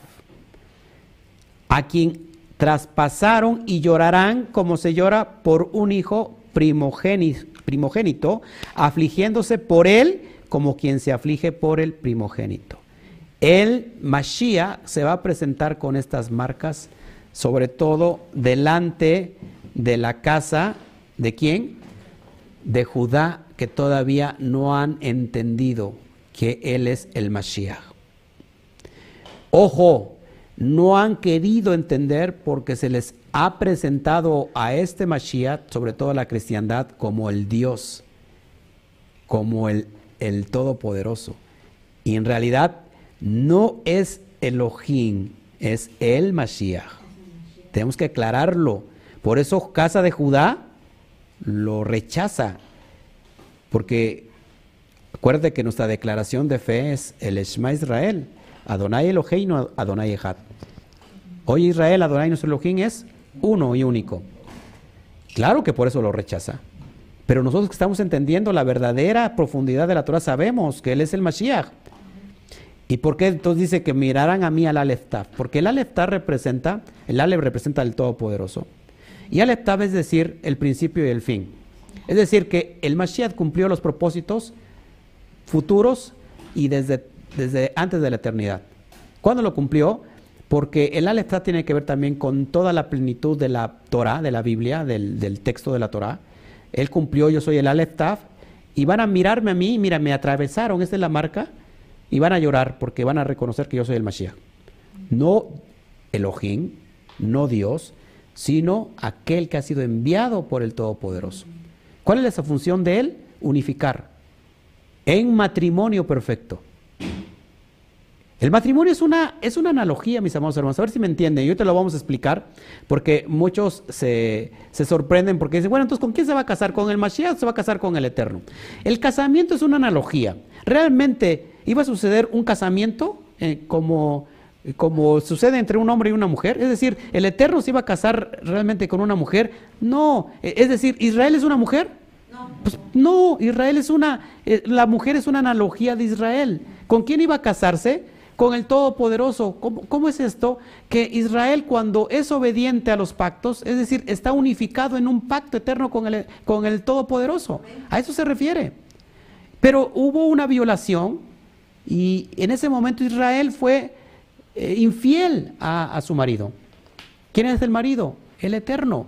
¿Cuál era el proceso de unificación entre Elohim y Israel? Tuvo que haber un intermediario. ¿Quién era el intermediario? Moshe Rabenu. Moshe. ¿Cuál es el propósito ahora del Mashiach? Hacer la función de Moshe. De introducir ahora nuevamente al pacto de la promesa a Israel que fue, que fue, que violentó, que, que transgredió, que fue infiel con su amante, con su ex, ex, exnovio. En esa recámara nupcial. Antes de que el marido llegara y terminara el, el acto, el, el- acto donde se cierra, que ahorita vamos a hablar de, las cuestiones de las bodas, se casan, se firma la ketubá y hay un proceso, no viven juntos y después viene el proceso de consumar las bodas. Eso no se hizo porque transgredió Israel, sobre todo, que Israel se le dio casa de divorcio, no a- a- ¿Perdón qué? Perdón, a Israel se le dio carta de divorcio, no a, a Judá. Aunque Judá fue más rebelde que Israel, porque hay un propósito con todo esto. Y esto tenemos que entenderlo. Entonces, ¿cuál es el proceso del Mashiach? Hacer lo que Moshe Rabenu no hizo, unificar a Israel en uno. ¿Cómo? Consumando el acto matrimonial. El Mashiach viene con esa función representando toda la autoridad del Melech Haolam, del rey del universo. Y entonces en Zacarías 12:10 se va a presentar ante el pueblo judío y le va a decir, yo soy aquel que, que atravesaron y que no han creído en mí. Porque se van a cumplir todas las profecías. ¿Estamos aquí? Seguimos adelante entonces, para que vayamos nosotros tomando esto como debe de ser. Entonces, la muerte y resurrección para crear a la novia. Él murió y resucitó para que, para que de esa se creara la novia, es decir, la novia fuera redimida una vez más. Y ahorita vamos a ver eso. Seguimos adelante. Ella salió de su costado, ya lo vimos, y vamos a Efesios 5, 31, 32. Efesios 5, 31, 32. Espero, amados hermanos, que esté conmigo, que no se, se me aburra. Si usted está interesado, pues no se va a aburrir. Dígale, por favor, a la persona de junto, no se aburra. No se aburra de aburrirse. Estoy hablando, no se aburra de aburrirse. Este, porque esto está interesante y la verdad, este, creo que es necesario entenderlo. Efesios 5, 31 al 32 dice así, verso 31, por esto dejará el hombre a su padre y a su madre y se unirá a su mujer y los dos, y los dos serán una sola carne. Sigo adelante porque es lo que Pablo está poniendo, está hablando de una misma que está en, en la Torah y, y va a poner, el- pone el fundamento para darle explicación. Verso 32, ojo aquí, grande es este misterio. Una vez la palabra misterio, que es la palabra hebrea sot. Eso, eso requiere interpretación con lupa y con lentes de la Torah. Mas yo digo esto respecto del Mashiach y de la Keilah. Ese es el misterio que mucha gente no ha entendido y que algunos los han entendido, pero que se han ido al extremo de pensar que la analogía tiene que ser literal. No sé si me explico. Nunca la analogía es literal. La analogía o el mashal se da para poder interpretar el- la Torah. No sé si me explico.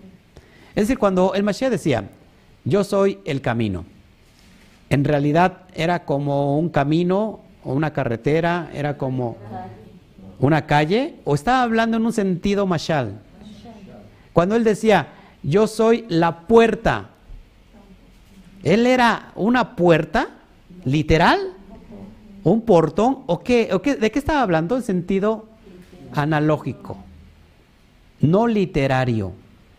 Porque entonces vemos a un hombre como Orígenes, hermana pasa usted a ver a León, como Orígenes, que entendió, el, que quiso entender el texto literalmente. Y entonces leyó cuando dice que dijo el Mashiach, si tu ojo te es causa de pecados, pues quítatelo, sácatelo. Si tu mano, córtatelo. Y entonces Orígenes dijo, lo que causa mi pecado son mis genitales. Y Orígenes terminó castrado. Ojo, ojo, ¿eh? Y me pongo aquí en pantalla, me voy a posicionar en pantalla. Ojo, porque esto tenemos que entenderlo. Cuando Orígenes dijo, si a mí lo que me hace pecar son mis genitales, quiero ser eunuco. Porque yo prefiero entrar al reino, aunque sea yo eunuco. Ojo, que lo que se estaba refiriendo, el Mashiach no es algo literal. ¿Y por qué hago un paréntesis aquí? Porque mucha gente que ha creído en la unicidad de que el Mesías es Dios, viene precisamente de la escuela de Alejandría, cuyo líder era Orígenes. La escuela de Alejandría, que es una de las corrientes muy fuertes que hasta el día de hoy se sigue viendo en la cristiandad y que desgraciadamente en las raíces hebreas todavía está implícito, viene de alguien que no entendió los textos, sobre todo de la Brit Hadashah, del Nuevo Testamento, que muchos eran en Meshalin o en Mashal, y los quiso traducir literalmente. Y de ahí viene la interpretación, ojo, de que el Mesías es Dios, de orígenes, por ejemplo. Y si nosotros no entendemos que esto se tiene que interpretar de acuerdo a los lentes de la Torah, no puedo ponerme unos lentes griegos y decir, bueno, ay, estoy leyendo esto literal, tengo que ponerme unos lentes de acuerdo a la perspectiva de la Torah para poder entender esto.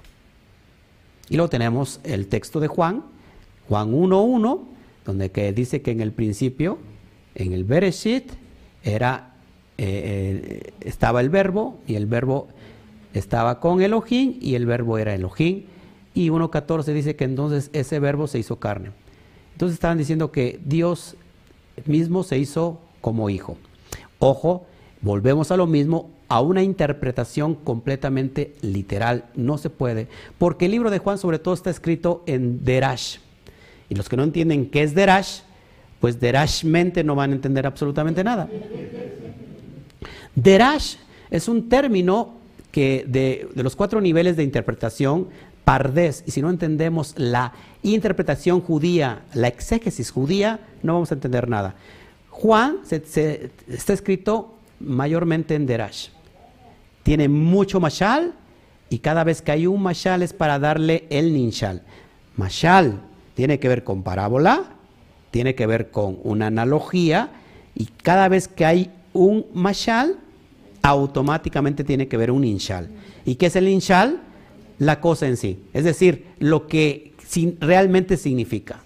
Y Juan no está hablando sobre todo para nada de esas cuestiones que se llenó el cristianismo, Juan está hablando de una cosa más profunda que te voy a dar un estudio profundo de ir, de ir viendo todos estos pasos desde el, versículo 1 de Juan 1 hasta el versículo 14 y vas a entender lo que realmente el judío Juan, que no está hablando del, ni siquiera es el discípulo, no tiene que ver con el discípulo, tiene que ver con un judío que conoce mucho la, la, la, la Torah y te vas a ver, cuando lo analicemos, vas a ver ¿Qué tan lejos estaba yo?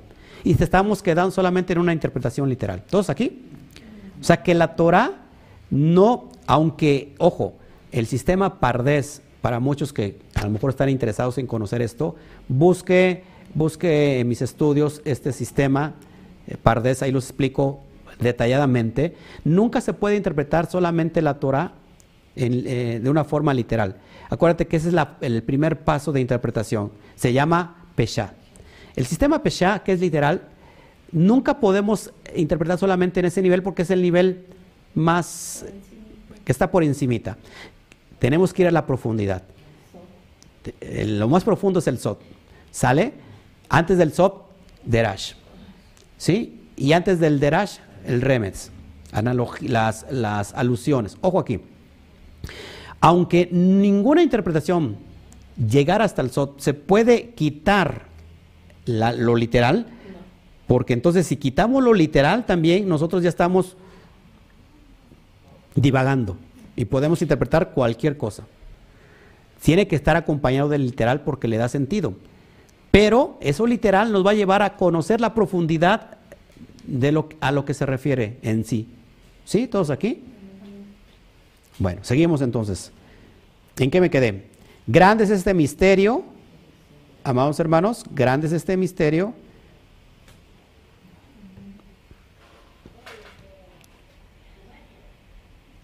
Permíteme, permíteme. Ahora sí, adelante. 32 grandes este misterio, más yo digo esto respecto de el Mashiach y de la Keila. Creo que hasta aquí estamos correctamente bien, ¿sale? Si hubiera dudas, más a ratito yo las contesto con mucho gusto. Tiene que ver con las bodas del Cordero. Unas cosas son las bodas del Cordero y otras son las cenas de las bodas del Cordero. Son dos cosas diferentes, son dos tiempos. Ay, quería estornudar. Siente muy feo. Vamos a Oseas 2.19, por favor. Este es un texto que es impresionante y que creo que tienes que tener marcado siempre. Ay, que se me baja mi. La promesa nunca, nunca ha sido de olvidarse el Eterno de nosotros. 2.19, Oshea. Oshea, que tiene que ver con una alusión al Mashiach. Dice, y te desposaré conmigo para siempre, te desposaré conmigo en justicia, juicio, benignidad y misericordia. ¿A quién está hablando, amados hermanos? ¿A ¿Sobre quién profetiza Osea? Osea profetiza mayormente a la casa de Israel, la casa del norte, a las diez tribus que se, eh, se perdieron entre todas las naciones. Para ellos es la profecía. Y a través de la boca del profeta el Eterno le dice a esta, a esta casa que se perdió, y te desposaré conmigo para siempre, te desposaré conmigo en justicia, juicio, benignidad y misericordia. Ahora, aunque el, Eterno dice, ¿sabes qué? Te voy a llevar lejos porque tú me fuiste infiel, te voy a llevar a tierras lejanas, ahí en el desierto te pondré y yo ya no me compadeceré más de ti, también dice Oseas, ya no serás tú mi pueblo. Pero dice Oseas, ¿sabes qué? Te desposaré. Es decir, no me voy a olvidar mi promesa. Pero ahora, ¿cómo tiene que ser esta mujer? Si, antes fue infiel, ¿cómo, dice, ¿cómo la va a desposar? El desposorio significa firmar la que tú va y no viven juntos. Ese es el primer paso del matrimonio hebreo, desposorio. ¿Cómo la va a desposar nuevamente? En justicia. ¿Cómo tiene que vivir esta mujer? ¿Cómo tiene que vivir esta comunidad? ¿Cómo tiene que vivir este Israel? Justicia, juicio, benignidad y misericordia. Esta, esta mujer tiene que estar reformada. Sus vestiduras tienen que estar limpias sin manchas, sin arrugas. Tiene que estar adornada con pendientes, que son Ruaja Kodesh. Seguimos. Eh, condiciones para el matrimonio. Ahora de aquí, ¿cuántos se quieren casar? Ya dijeron, ¿sabes qué? Esto tiene que ver con bodas. Esto tiene que ver con la unificación de Teruá, tiene que ver con bodas. ¿Cuántos de aquí se quieren casar? Bueno, vamos a ver cuáles son las condiciones para el matrimonio. Amados hermanos, no se me duerma, condiciones para el matrimonio. Si usted se quiere, se quiere casar ahí en distancia que nos está viendo y dice, yo de tonta me vuelvo a casar si me fue bien mal con, con el esposo que tengo o con el que tuve, amados hermanos, aquí estamos hablando de una condición completamente diferente. ¿Cuáles son las condiciones para el matrimonio? Tener la ciudadanía de Israel por linaje, o por elección. O sea, ya lo expliqué hace un ratito, si no somos de Israel, lo podemos hacer por elección. Y si somos de Israel por linaje, gloria a Shem. Ahora, esto es impresionante porque dice Pablo en Gálatas, ¿cuántos están en el Mashiach? Es increíble que, solamente Camilita levantó la mano. ¿Cuántos están en el Mashiach? Dice Pablo, entonces ciertamente linaje de Abraham sois y heredero según la promesa.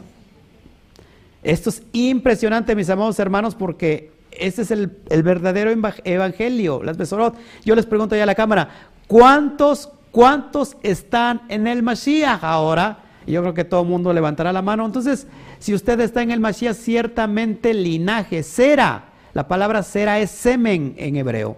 Simiente, no, no espiritual, simiente biológica de Abraham sois. Y herederos según la promesa. ¿Cuál promesa y cuál heredad?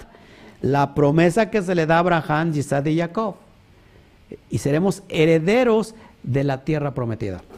Ama- Amados hermanos, entonces esa es la condición para que podamos ser casados. Y vamos a Efesios 2, y ya estoy muy emocionado, y esto es lo que, lo que dice Efesios 2.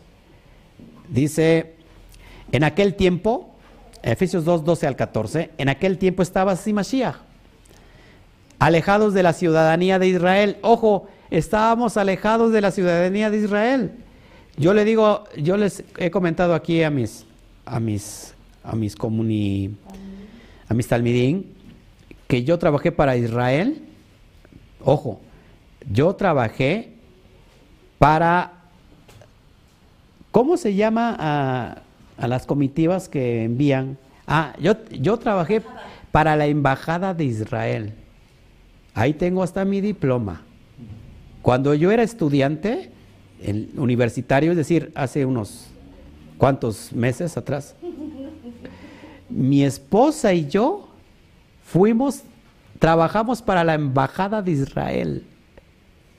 Y sin saber por qué, la empresa que nos contrató fue, se llama Bamajol.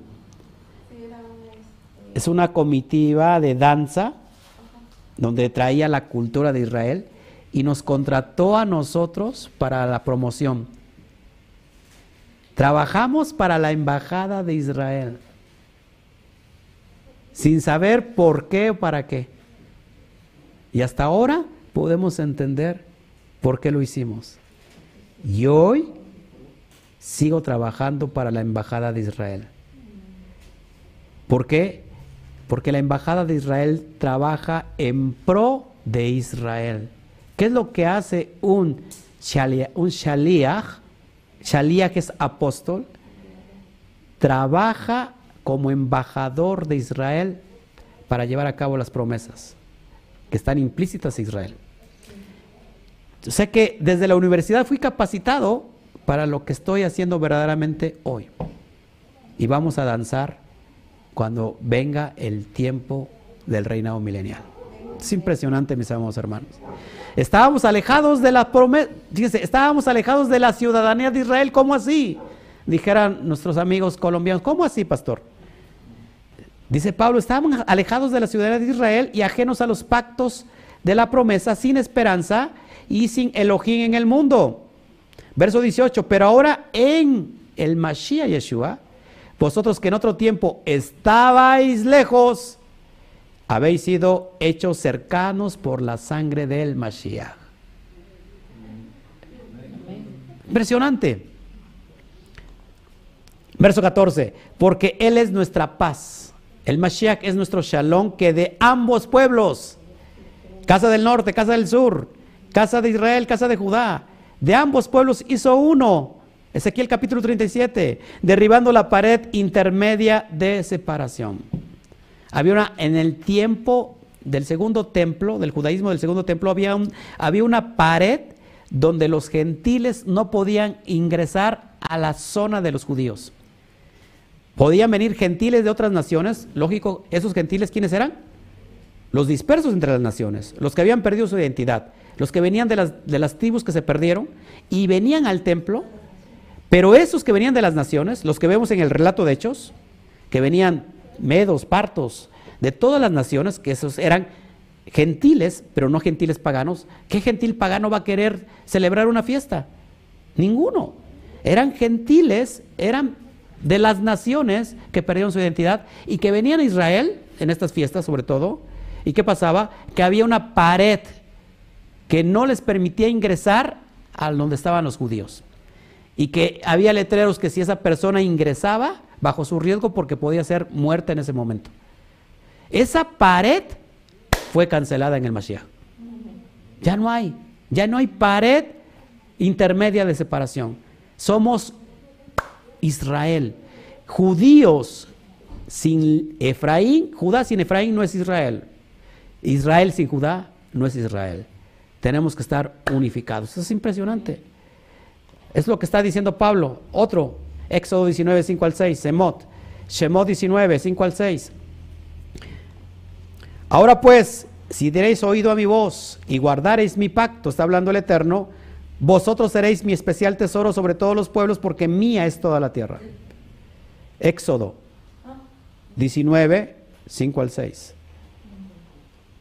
Lo leo nuevamente. Ahora pues, si dieres oído a mi voz y guardaréis mi pacto, vosotros seréis mi especial tesoro sobre todos los pueblos, porque mía es toda la tierra. Pregunto, en el tiempo de Moshe Rabenu, cuando el tiempo del Éxodo, ¿solamente salió Israel de Misraí, de Egipto? ¿O salieron con él grandes multitudes de naciones, dice el texto? De otras naciones vinieron, egipcios, de todas las naciones. Y le dice, si ustedes oyen mi voz, a todos, a todos por igual, una sola, una misma ley será tanto para el natural como para el extranjero que habite en Israel. Una sola ley, tanto para el gentil como para eh, el israelita. Esto es, esto es importantísimo, verso 6. Y vosotros me seréis un reino de Cuanín y de gente Kadosh. Estas son las palabras que dirás a los menéis Israel. ¿Se dan cuenta? Los Cuanín que, que tenían de la clase levita, esos, esos levitas posteriormente se fueron a la casa sureña, que inicialmente inició con Judá y con Benjamín. Pero del otro lado, ¿cuál era la capital del reino del norte, se acuerda? ¿Eh? Samaria. ¿Quién se quedó con esa, esa parte norteña? ¿Qué rey se quedó con esa parte norteña? Jeroboam. ¿Y qué hizo Jeroboam? Lo vemos en Daniel, hablando sobre estas cuestiones. ¿Qué hizo Jeroboam? Cambió las fechas de las fiestas. El problema estaba aquí, a ver si me, agarra usted, porque yo sé que a muchos no les gusta la historia, el, contexto histórico, pero esto es importantísimo. Acuérdate que Israel se dividió en dos y había una división que en la casa del norte, que estaba comandada por Jeroboam como el rey, eh, y la casa del sur, que cuya, cuya capital era Jerusalén. ¿Dónde estaba el templo? ¿En qué parte quedó? En la parte del sur.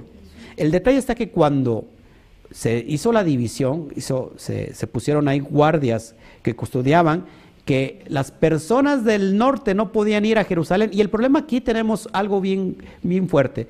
¿Cuál era el problema de no ir a Jerusalén?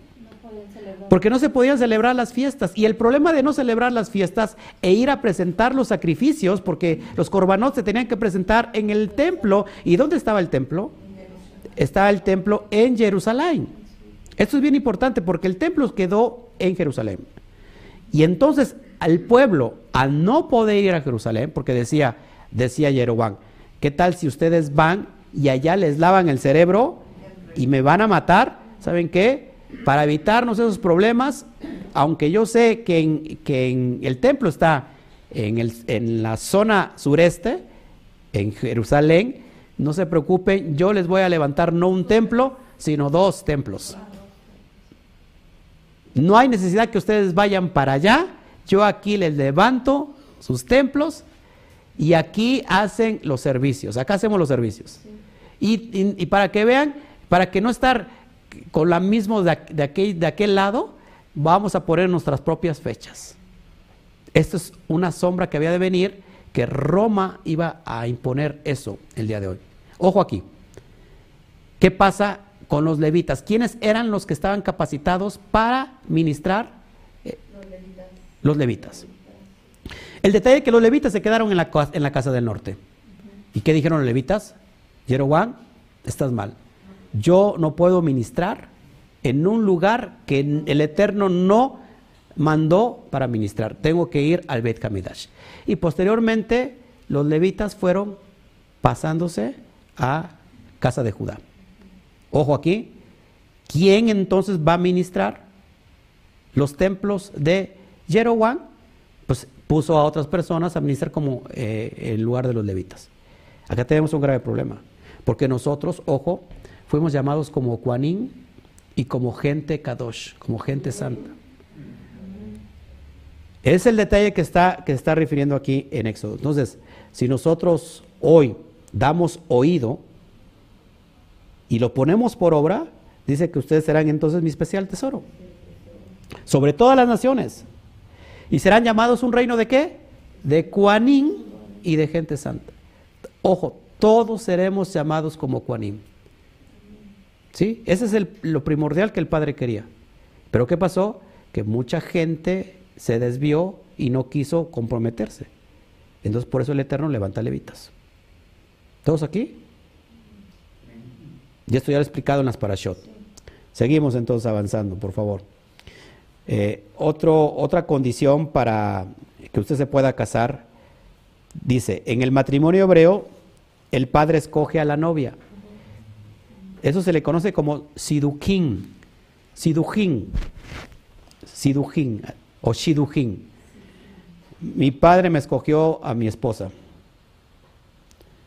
¿Se dan cuenta que, que todavía hay, eh, o cuando en nuestros tiempos, que todavía el padre daba el visto, visto bueno, ¿cómo se dice? ¿Sí? Sí, en algunas comunidades, En unas comunidades todavía, ¿verdad? El padre da el visto bueno de la novia.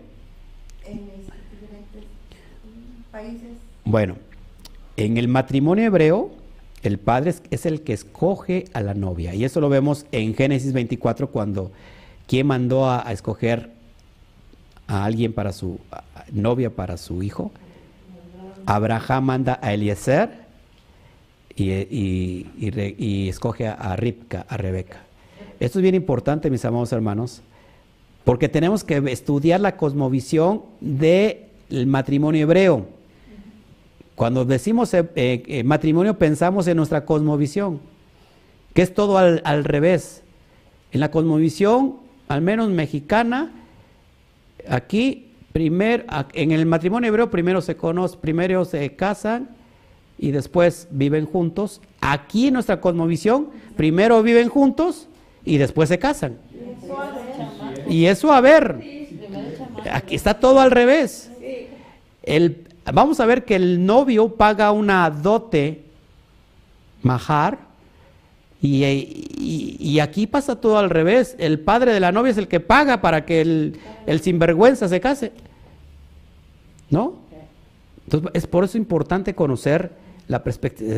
Aquí este, está pensando, aquí este... No es que nosotros, él sí pagó. Él sí pagó. Tú sí, fíjate, tú sí pagaste. Y mira qué caro te salió. ¿eh? bueno, va- vamos a ver Juan 15, 16, porque esto es importantísimo, que el padre escoge a la novia. Yo por eso a mi Oscarito le voy a escoger a la novia. Dice así el texto, no me elegisteis vosotros a mí, sino que yo os elegí a vosotros, y os he puesto para que vayáis y llevéis fruto, y vuestro fruto permanezca para que todo lo que pidiereis al Padre en mi nombre, Él os lo dé. El Mashiach está hablando con autoridad del Padre, porque ¿quién escogió a quién? ¿Por qué el Padre escogió a un pueblo tan insignificante en tamaño, porque es muy pequeño, como ser su pueblo? Porque Él lo que empieza con algo pequeña, pequeño lo termina como algo grande. Israel empieza con la letra hebrea más pequeña del alefato hebreo, que es la Yud, y termina con la letra más grande del alefato hebreo, que es la Lamed. O sea que lo que empieza como algo pequeño lo, pequeño lo termina como algo grande. Entonces, tomado por el Roja Kodesh, dice el Mashiach, ustedes no me dice, no me elegisteis vosotros a mí, sino que yo os elegí a vosotros, haciendo referencia a que el Padre escoge a Israel. Amén. Entonces el Padre escoge a la novia. Otro punto, los novios hacen compromiso matrimonial. Esto se le conoce como ketubá. De hecho, hay un formato eh, que se llama ketubá, que es un contrato matrimonial y que se firma, como lo firmamos también nosotros, que de hecho las, que, las ketubot son muy bonitas y los próximos casamientos que voy a realizar vamos a mandar a hacer las, que- la, esa ketubá, donde va, viene la firma de los, de los que se van a casar y del rabino en cuestión o del roe, y son muy hermosas y se marcan, ¿eh? Se marcan, están preciosas. Entonces establece el precio, ojo, en la que tú vas se establece, se establece el precio y derechos de la novia y las promesas de parte del novio. Todo lo contrario aquí. A ver, nos casamos con bienes mancomunados, ¿no? Lo tuyo, lo, lo, mío es mío y lo tuyo es mío, ¿no? Entonces, desde, desde el momento que se, se casa el, la boda hebrea, en, en ese contrato ya va el precio y los derechos de la novia. O sea que la novia queda asegurada. Sí. Queda asegurada y las promesas del parte del novio. Hacemos algo más o menos parecido cuando nosotros le damos las arras, ¿verdad? En la pobreza y en la riqueza, en la enfermedad, en la salud. Y se les da las arras como símbolo de qué? De provisión. Bueno, tiene que ver con esto. Entonces, vamos adelante, vamos a, a Jeremías 2.2. Ojo aquí, que es bien importante, Jeremías. Anda y clama a los oídos de Jerusalén, diciendo, Jeremías 2.2 estamos.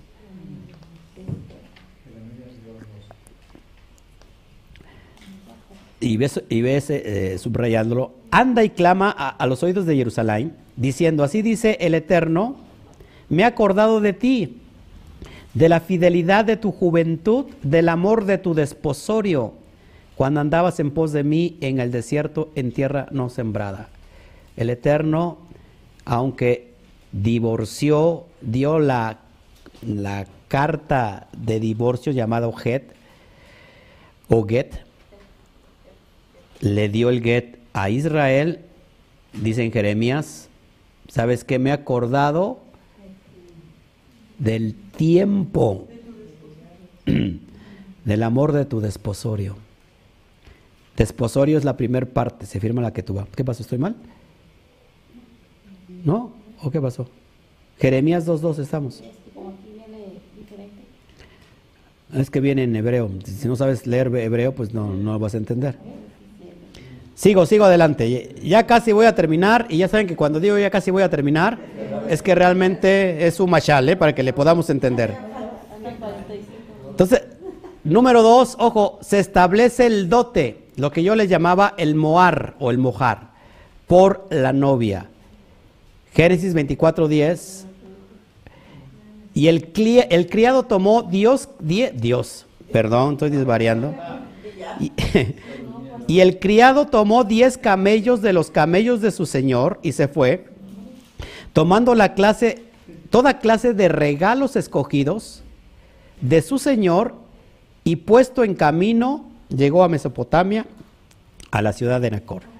Eso fue lo que le entregó a la futura novia de, y que iba a ser lógico su esposa, de el hijo de Abraham.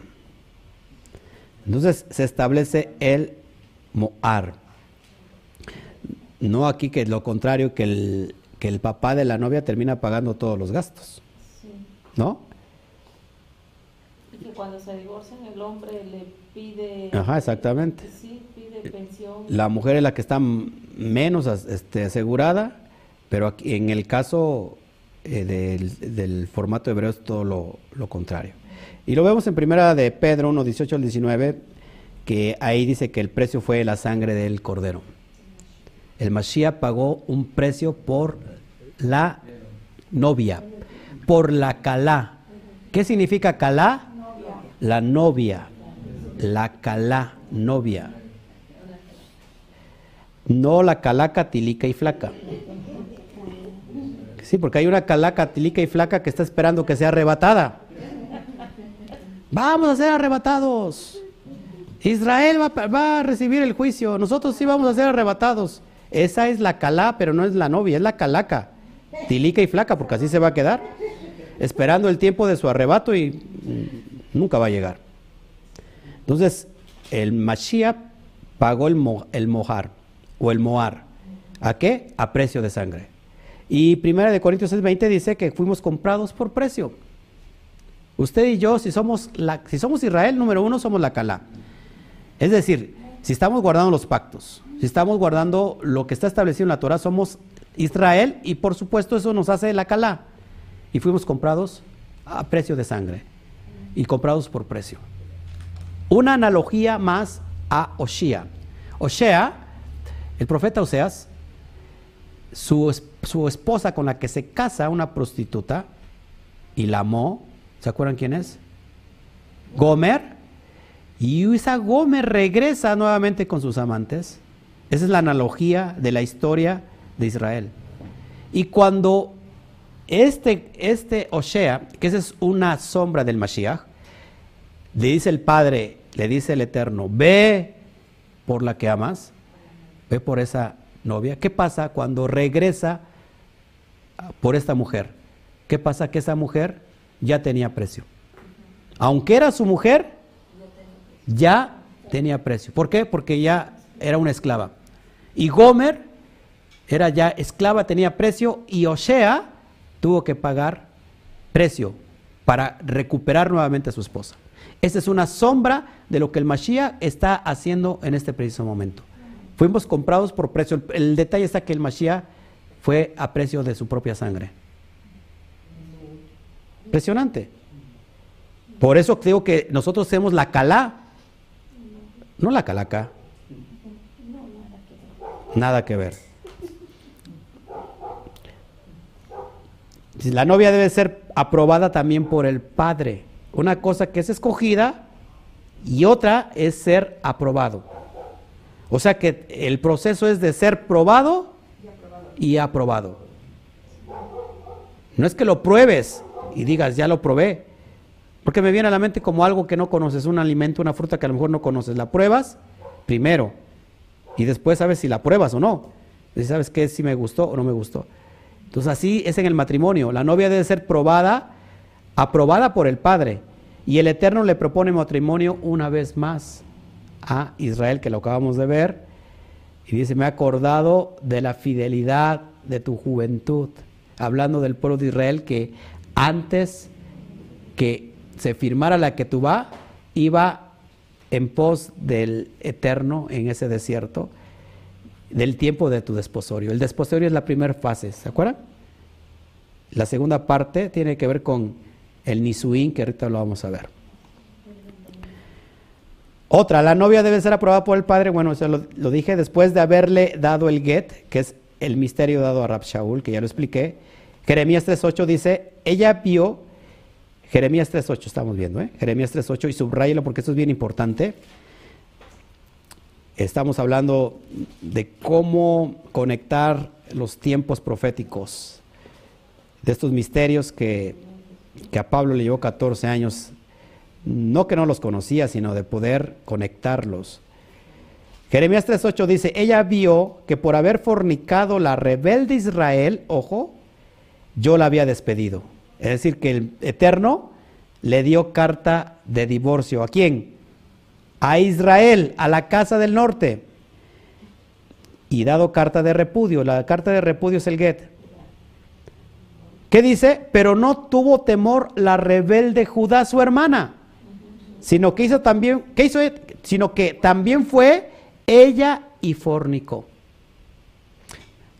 O sea que si los judíos dicen, nosotros somos la crema innata de Israel, pues déjame decirte, hermano judío, que también tú hiciste lo mismo que hizo, hicieron nuestros padres, fornicaron. La única diferencia que a Judá no se le dio carta de divorcio. ¿Y por qué? Pues porque era un plan. Era un plan de redención, un plan profético de redención. A nosotros se nos dio carta de divorcio, a los judíos no. Por, el, por, este plan que te estoy enseñando, maravilloso. Entonces, eh, otro texto, Isaías 51, y de hecho ahí revisen Jeremías y dice que fue más rebelde todavía Judá eh, que, que, Israel. Así que cuando un hermano judío, y con mucho respeto lo digo, y te miran por debajo del hombro, no, no todos, dicen tú solamente eres un gentil, un nuágida, no tienes derecho a guardar eh, el, Shabbat, eh, puedes vivir justamente, pero no son para ti las fiestas ni el Shabbat. Eh, estás, estás siendo Israel, pero nada más como Noaj, como un Noágida, perdón. Eso es mirarte por debajo del hombro. Así que no te inflames tampoco, Judá, porque tú también fuiste peor que Israel. Pero por gracia y misericordia no se te dio carta de divorcio para que se cumpliera los planes perfectos del Eterno. Isaías 51 dice, así dijo Adonai, ¿Qué es la carta de repudio de vuestra madre con la cual yo repudié? Una vez más, ¿a quién repudió? A Casa del Norte. ¿O quiénes son mis acreedores? A quienes yo os, os he vendido. He aquí que por vuestras maldades sois vendidos y por vuestras rebeliones fue repudiada vuestra madre. Le está hablando a la casa norteña esta profecía. Solamente Israel, la casa del norte, recibió el divorcio, la carta de divorcio. ¿Todos hasta aquí? ¿O ya se me están divorciando? Ya se están muriendo de hambre. ¿A qué hora son? 3.31. Ya voy a terminar casi, ¿eh? Vamos a otra, de Barín 24.4 o Deuteronomio 24.4. No podrá su primer marido que la despidió, acá está el misterio, impresionante. La ley de Moshe dice que si el marido le da carta de repudio a la mujer, que esto es por, lógico, por inmoralidad sexual, por adulterio, este ya no la puede volver a tomar. ¿Qué hacemos con la ley si la ley ya está escrita? Entonces vamos a violar la ley. El propio Eterno violará su ley si él mismo la Fíjense, no podrá su primer marido que la despidió volverla a tomar para que sea mujer, su mujer, perdón, después que fue envilecida porque es abominación delante de Adonai y no has de permitir la tierra, no has de pervertir, perdón, la tierra que Adonai tu Elohim te da por heredad. Esto es lo que dice la ley. Si, una, si un hombre ya le dio carta de divorcio a su mujer, este ya no la puede volver a tomar. Y este, y este misterio se revela en Romanos 7, que es muy, muy profundo de, de entenderlo. Y yo lo estoy tratando de hacer lo más explícito y más sencillo que puedan ustedes entenderlo. Y vamos a Romanos 7, 1, 1 al 4. Y empieza el texto de Romanos. Y Pablo le escribe a aquellos que conocen la ley. No les está escribiendo a indoctos, a neófitos, ¿qué es un neófito? Un nuevo en la fe, no le está escribiendo a ignorantes de la ley. Aquí tiene que poner mucha, mucha atención, eh, eh, este, no, mucha atención eh, la casa, la, la cristiandad. Porque la cristiandad no conoce la ley, ha desechado la ley. Pero Pablo, fíjate que dice, ¿acaso ignoráis hermanos? Pues hablo con los que conocen la ley. ¿Cuál ley está haciendo referencia? Al texto que te estoy citando ahorita de, Deuteronomio. Que la ley se enseñorea del hombre entre tanto que éste vive. Está hablando de cuál ley que se enseñorea del hombre, ojo, la ley del adulterio. Apúntalo, por favor.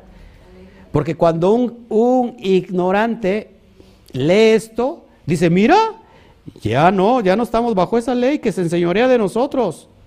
No está hablando de la ley divina, está hablando de la ley del pecado. ¿Cuál ley del pecado en especial? Porque está hablando de los asuntos del matrimonio, de la ley del adulterio. Seguimos. Verso 2, porque la mujer casada está con sujeta, perdón, está sujeta por la ley al marido mientras éste vive. Porque la mujer está sujeta por la ley del marido mientras ésta vive. ¿De qué está hablando? Que la mujer del adulterio, de que está, fue despedida por adulterio, está sujeta a esa ley. no la puede volver a tomar ni su esposo, ni se puede volver a casar ella. ¿Por qué? Porque hay una ley que la está condenando. ¿Cuál es la ley? La ley de adulterio. Entonces aquí. Pero si el marido muere, ella queda libre de la ley del, del marido. ¿Cuál es la ley? Que la tiene sujeta la ley por haber sido infiel. Ahora ella, si su marido vive, no se puede volver a casar con él, ni puede, volver a, ni puede volverse a unirse a nadie más. Ojo aquí, esto es bien importante porque es el misterio donde te voy a llevar. Te lo estoy dando con bolitas y palitos. Verso 3. Así que si en vida del marido se uniere a otro varón, será llamada adúltera, lo que te estoy diciendo. Pero si, un, si su marido muere, es libre de esa ley. ¿De cuál ley? ¿De, de la Torah? No, está de la ley de adulterio. Ya, si, si el marido muere, es libre de esa ley. De tal manera que si se uniere a otro marido, ojo, no será adúltera. Dándole la perspectiva, hoy Casa del Norte, la mujer infiel, ¿se ha unido otro, a otro marido? ¿Sí o no? Sí, a Roma. Cinco maridos has tenido. Y con el que estás, no es tu marido, pero estás viviendo ilegalmente. ¿Se acuerdan que quién le dijo eso a quién? El Mashiach le dijo a quién? A la samaritana. Cinco maridos has tenido. Hablando de los conceptos del exilio desde, desde Egipto, pasando por quién? Por, no, por Asiria, luego Babilonia, luego Imperio Medo-Persa, luego Grecia y el último, Roma. ¿Con quién está hoy la mujer adúltera? Pay attention. ¿Con quién está hoy la mujer adúltera? Con Roma. La cristiandad está con Roma. Se ha unido. ¿Es adúltera o no? Sí. Pero dice aquí, de tal manera que si se uniera a otro marido será adúltera. Pero ¿qué tiene que hacer para que sea libre de la ley del pecado de adulterio? Que el marido muera. Que el primer marido muera, el que le dio la carta de repudio. No se me distraiga porque esto es importante y por eso eh, a veces no avanzamos. Verso 4. Así que también vosotros, hermanos míos, ojo, habéis muerto a la ley. ¿Cuál ley? No la ley divina, no la ley de la Torah, a la ley del pecado de adulterio mediante el cuerpo del Mashiach, para que seáis de otro, del que resucitó de los muertos, a fin de que llevemos fruto para Elohim. ¿Qué está diciendo Pablo? ¿Qué está hablando Pablo? Pablo está diciendo, mira, acá es un misterio bien grande. El propio Eterno dio carta de divorcio a Israel, ya no la puede volver a tomar, porque no puede ir en contra de lo establecido por él mismo, en contra de la Torah. Esta, esta, esta mujer que fue adúltera, para que ella sea libre de la ley del adulterio, tendría que morir el marido. ¿Quién muere? El Mashiach. Para que se cumpla la promesa que una vez muerto el Mashiach, el Sadik, el propósito, acuérdate que el propósito del Mashiach es unificar a las dos casas. Cumpliendo esto, lo cumple perfectamente a la ley. Muere el Mashiach y ahora ¿qué pasa esta eh, con esta, esta mujer? Es libre de ese pecado de adulterio. Ahora entonces, ¿quién la vuelve a tomar? El Mashiach cuando resucita, vía el Todopoderoso. O sea que el Eterno tiene todo cumplido, todo, perdón, todo perfecto, planeado para que se cumpla legalmente todo. Eso es lo que hace referencia. Se lo estoy dando con bolitas y palitos para que podamos entender esto y creo que a lo mejor van a quedar muchas dudas. Sigo. Entonces, el novio aprobado murió para poder liberarla de la ley del adulterio y poder tom- tomarla de nuevo para sí. Ojo, amados hermanos, dice que él clavó, en el madero se clavó la ley, o, o la- el acta de los decretos que nos era contraria a nosotros. Y muchos dicen ahí, ah, lo que se clavó en el madero con la muerte del Mesías fue el acta de los decretos. ¿Cuál era? Pues la ley. Hermanos, lo que se clavó, ¿cuál era el acta de los decretos? La ley del pecado del adulterio. Eso fue lo que se clavó. La ley del adulterio y entonces el Eterno, por, a través del Mashiach, vuelve a tomar nuevamente Israel. Fuerte aplauso a eso.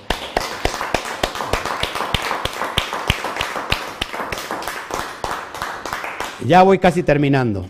Oseas 2.16. Ojo, porque esto es impresionante y estoy lleno de emoción. Mis amados hermanos, les mando besos y abrazos a la distancia y no balazos. Recuerda que hay que ser este abrazos y no balazos. ¿Sí? Oseas 2.16 dice, en aquel tiempo dice Adonai, me llamarás Ishi. ¡Wow!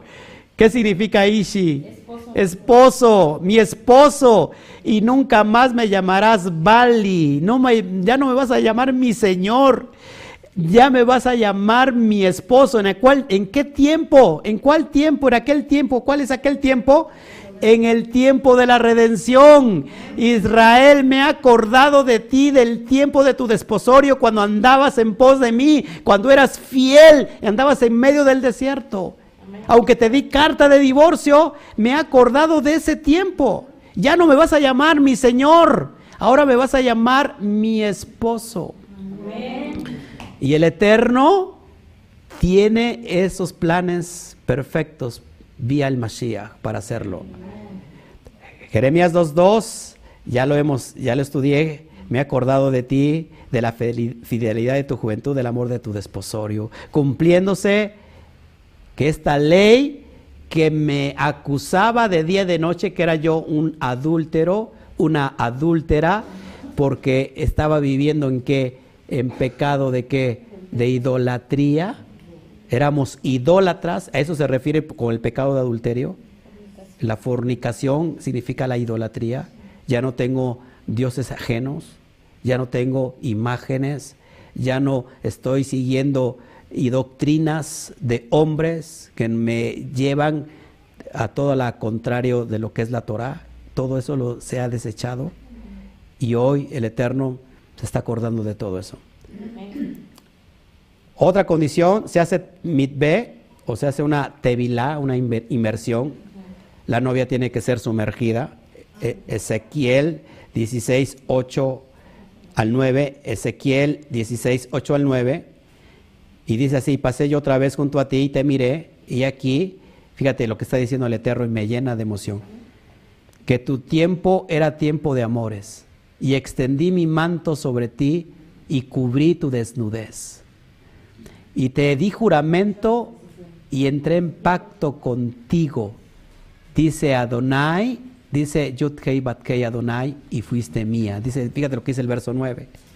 Está hablando, ¿por qué quedamos desnudos? Tú y yo. Por el pecado. La gloria de Hashem, acuérdate que nuestras vestiduras eran celestiales.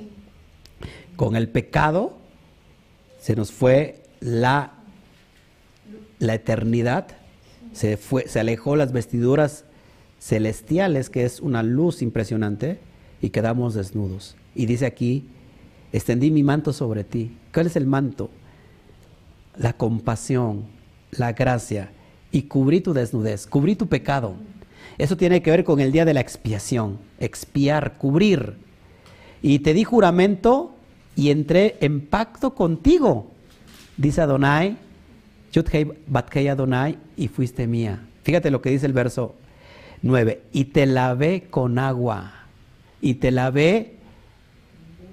Y lavé tus sangres de encima de ti y te ungí con aceite. Te lavé con agua. Con el agua de la Torah. El pueblo de Israel cuando salió de Egipto tuvo que pasar por una mitbe bien grande. Cuando atravesó el mar. Impresionante. La novia hace una mitbe. En Israel, el padre lleva a la novia al río, la sumerge y le dice, ya no estás bajo mi autoridad, ahora estás bajo la autoridad de tu, de tu esposo. Impresionante. Lleno de emoción. Otros asuntos que se ven, ya voy a terminar. Los regalos de la novia, conocidos como el matán. Y esto, ¿qué es? La, la novia hoy tiene regalos y son los dones de Roja Kodesh. Y lo vemos en Efesios 4:11. Sí, hablando sobre los dones. Hablando sobre qué? Los profetas, ¿Qué más? Apóstoles, profetas, evangelistas, pastores y maestros. Son dones de Roja Kodesh, donde la novia tiene que estar arreglada para ese tiempo y estamos siendo arreglados. También se comparte una copa como recordatorio. El padre del novio ya lleva una ánfora de vino y servía una copa. Lo tomaba el padre, la novia y el novio y de esta manera aceptaban el trato. Se anunciaba entonces la primer trompeta. Es el primer paso donde una copa de vino, el padre les daba de su ánfora y cuando lo tomaban los dos, ahí se sonaba el, el chofar. Como que ya se anunciaba el desposorio, es decir, ya para eh, legalizar el, ¿cómo se llama? El matrimonio, pero acuérdate que no vivían juntos. Sí, se firmaba la va. Después, el novio regresaba a la casa del padre a prepararle el aposento nupcial, que conocemos como jupá. De hecho, el pueblo eh, judío, cuando se casa, se casa bajo la cupa. La cupa hace referencia a, los pactos del Todopoderoso. ¿Qué hace el novio? De cuenta, firma la que tú va, eh, que tú vas a querer, chica. Acá que está una, una, persona eh, cuba, que tú vas a querer, chica. Le dices, pues quiero que me pongan mi casa. ¿Dónde me voy a, no me voy a vivir con tus padres? Entonces el novio va y durante un año, que normalmente es el que, lo, que, lo que dura, prepara la morada, prepara la habitación, la jupá. Y cuando ya está preparado, entonces el novio va al padre y le dice, ¿cómo ves papá? Ya quedó. Y el novio da, el padre supervisa, si ya está bien, entonces que vaya con la novia. Esto es impresionante porque tiene que ver también con el Mashiach. Juan 14, 3, 13, 1 al 3, perdón, Juan 14, 1 al 3. Fíjate lo que le dice el Mesías a sus discípulos. No se turbe vuestro corazón, creéis en Elohim, cree también en mí. Dos, en la casa de mi padre muchas moradas hay. Si así no fuera, yo os lo hubiera dicho. Voy pues a preparar lugar para vosotros. Voy pues a preparar lugar para vosotros. Y si me fuere y os prepararé lugar, oh, esto es impresionante. Vendré otra vez y os tomaré a mí mismo para que donde yo estoy, vosotros también estéis. Todo esto bajo el concepto de matrimonio se firma la que tú vas. Ya, cuando se firmó la que tú vas y otra vez somos limpios de la, de la ley del adulterio con la muerte del Mashiach, del Sadik. Y les dice, me voy, ya está resucitado, me voy, pero no los dejo solos. Voy a prepararles morada. Porque en la casa de mi padre muchas moradas hay, porque el padre es el que le da la herencia al hijo y le da un terreno para que le diga, ¿sabes qué? Este es el terreno que te estoy dando yo eh, como padre para que levantes la habitación, la morada, la casa y vayas por la novia. Esto normalmente se lleva un año. Ojo aquí, ¿eh? Que entonces el, el Mashiach está hoy terminando ya la morada para que el padre supervise y diga, es tiempo de que vayas por la calá, por la novia. Impresionante. Impresionante, mis amados hermanos. El padre decidía cuál era el tiempo para consumar la boda, lo que les acabo de decir. El padre dice, ¿sabes qué? Ya. Y mira lo que dice Marcos 13:32. Que este Eruá se le conoce como el, el día que nadie sabe. Marcos 13:32. Pero de aquel día y de la hora nadie sabe, ni aun los ángeles que están en el cielo. Ojo, ojo, ni el Hijo lo sabe, sino el Padre. El Mashiach está esperando la supervisión de Abacadosh. Y le dice, hijo, puedes ir por, la, por, Israel.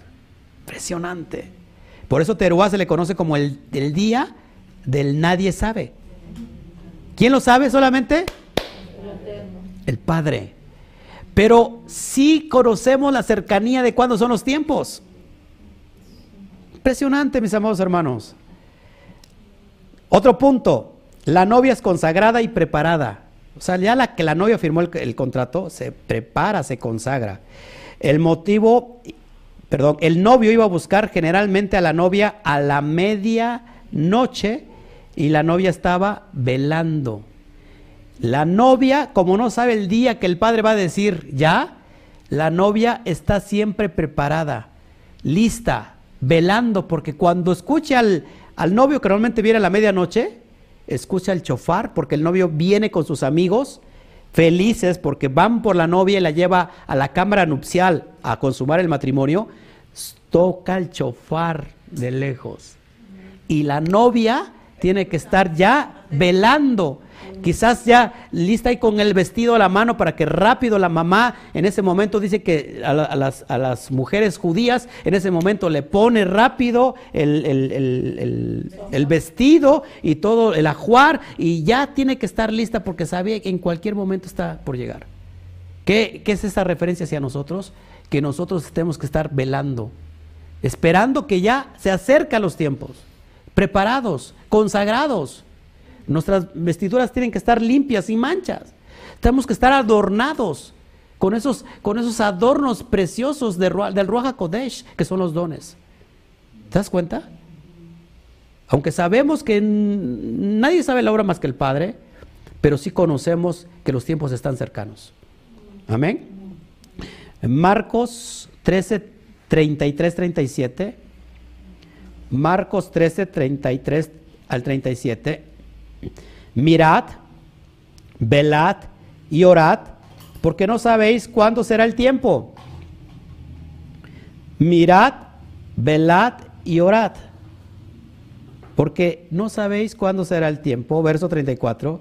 Es como el hombre que yéndose lejos dejó su casa y dio autoridad a sus... Ahí me falló. Alguien que me lo pueda leer, por favor. Se me cortó ahí. No importa, lo que, como lo tengas. Es como el hombre que yéndose lejos dejó su casa y dio autoridad a sus siervos. A sus siervos. Cada uno con una tarea. Le ordena a su portero. no, pero es el, el, el, Es que la otra versión. Pero el versículo 34, ¿esto es lo que dice? Sí. 34. Versículo 34 de Marcos 13, por favor, que alguien que lo tenga, Reina Valera.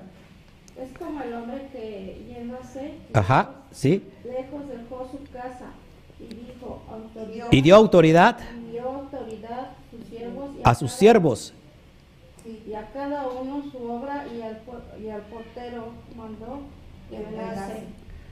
A ver, repito, porque y dio autoridad a sus siervos. ¿Qué más? Y a cada uno su obra. Mi amor, tienes el micrófono otra vez y a ver, que, lo lea mi esposa que tiene el micro. Dice, es como el hombre que yéndose lejos dejó su casa y dio autoridad a sus siervos, y a cada uno su obra, y al portero mandó que velase. Y al portero mandó que velase. Fíjate, el verso que sigue es importante. Velad. verso 37, si lo tengo. Ah. Velad, pues, porque no sabéis cuándo vendrá el Señor de la casa. Ese es 35. Si al anochecer, ¿me brinqué uno? No, ese es 35, ¿Sí? es que dijiste 37. Perdón, 35. Una vez, una vez más. Velad pues, porque no sabéis cuándo vendrá el Señor de la casa, si al anochecer, o a la medianoche, o al canto del gallo, o a la mañana. Mucha gente está esperando que cante el gallo. ¿Cuál es este canto de gallo? El canto del gallo es el pregonero que anunciaba que se estaban abriendo ya las puertas para hacer las oraciones de la mañana. Él le pregonaba a tal hora para que anunciaba. Entonces, amados hermanos, esa es una alusión que tenemos que estar en vela, que estamos que estar velando, porque no sabemos el tiempo. No sabemos si viene al anochecer o a la medianoche o muy de mañana al canto del gallo. No es que te, esté esperando el kikiriki, mi hermana que vive ahí y tiene muchos animalitos, ¿verdad? No, pues yo me, yo me acuesto aquí confiada, total, viene al canto del gallo que suena el kikiriki, ya. Está hablando del pregonero. Oh, oh aquí, ojo aquí. Yo estoy siendo ahora mismo un pregonero. Yo estoy ahora mismo siendo un pregonero, anunciando que esto está por, por ocurrir. Así que no nos durmamos como muchos tienen por costumbre. Verso 36. Para que cuando venga de repente, no nos halle durmiendo. Pega, dale un codazo al que tienes junto. Para que cuando venga, ¿cómo va a venir? De repente, no nos halle durmiendo. Albertito, pégale un codazo a la Camila para que no se duerma. Verso 37. Y lo que a vosotros digo, a todos los digo, en, en síntesis, velad. Velad. Manténganse alerta. Manténganse alerta. Sean como la novia que está esperando. Sean como esas vírgenes que están son sensatas, están precavidas, tienen aceite, tienen la lámpara. No sean insensatas. Aunque las otras eran vírgenes igual. Virgen es un síntoma de pureza espiritual. O sea que no necesariamente que seas puro espiritualmente, sino que estés preparado. Por eso que el remanente es poco. ¿Sí? Y ya el proceso final, y con eso ya la estoy anunciando. ¿Cuál es el proceso final? Uno es el, el ¿cómo se llama? La firma de la que tú vas, el desposorio, y el proceso final es el nisuín. ¿Qué es el nisuín? Es cuando el novio carga a la novia en sus brazos para pasar el umbral hacia la recámara nupcial y consumar el matrimonio. Nisuín. Ojo, ¿de dónde viene la tradición que el novio tiene que cargar a la novia? Increíblemente de la tradición judía. Hoy en nuestra cosmovisión, ¿qué hace el novio? ¿Por qué? ¿Se, habían preguntado esto? ¿Por qué el novio tiene que cargar a la novia? Ahora, en la perspectiva judía, ojo, ¿por qué el novio carga a la novia? ¿Por qué se le conoce esto como nisuín? Porque si la novia cruza el umbral por su propio pie, para ellos es un símbolo de mala suerte. Entonces no se puede permitir que la novia cruce el umbral de la cámara nupcial con su propio, por su propio pie, porque sería un matrimonio que no, no duraría. Entonces, ¿qué hace el pueblo judío? Levanta a la novia para que ella no pase el umbral, sino que la- el mismo novio la cargue. Este proceso se le conoce como nisuín. Ahora, ¿cómo conecta con la Torah todo esto? Es, esto es impresionante, porque aquí vamos a darle luz a los que muchos han mal interpretado como el tiempo de va a venir el, ¿cómo se llama? Ah, del arrebatamiento, el rapto. Esto más o menos tiene que ver con eso, pero de una perspectiva muy diferente, y vamos a verlo, por favor. Ya con esto cierro. Mateo 24, 31. Mateo 24, 31. Dice, ha de decir la gente que me ve, ya desde cuándo está diciendo que cierra y cierra y cierra y no cierra. Para que me vayan conociendo, dice mi esposa. Es que le tengo que dar esperanzas a todos los que están aquí conmigo, porque si no se me, se me duerme, ya va a terminar, ya va a terminar. Y esto es con propósito, es para que estén alertas. Mateo 24, 31 dice así, y enviará sus ángeles con gran voz de trompeta, de shofar, y juntará a sus escogidos de los cuatro vientos desde un extremo del cielo hasta el otro. Ojo, que en Teruá posiblemente venga el Nisuín. Es decir, que el Eterno va a juntar, a juntar como la gallina junta sus polluelos, desde los cuatro puntos cardinales de la tierra a todos sus escogidos, para llevarlos cargando a consumar el matrimonio. En ese aspecto, hermanos, se puede entender lo que se ha conocido o mal interpretado como el arrebato. Eso es impresionante. Sigo leyendo porque esto a mí me da mucha luz. Tiene que ver también con la Tejiat Hametín. ¿Qué es Tejiat Hametín? La resurrección de los muertos. Primera Tesalonicenses 4, 16, 17. Primera a, a Tesalonicenses 4, 16, 17. Dice, porque el Adón mismo con voz de mando, acuérdate que una voz de mando tiene que ver con teruá, con voz de arcángel, porque está constituido ya como un arcángel, y con trompeta de Elohim descenderá del cielo y los muertos en el Mashiach resucitarán primero.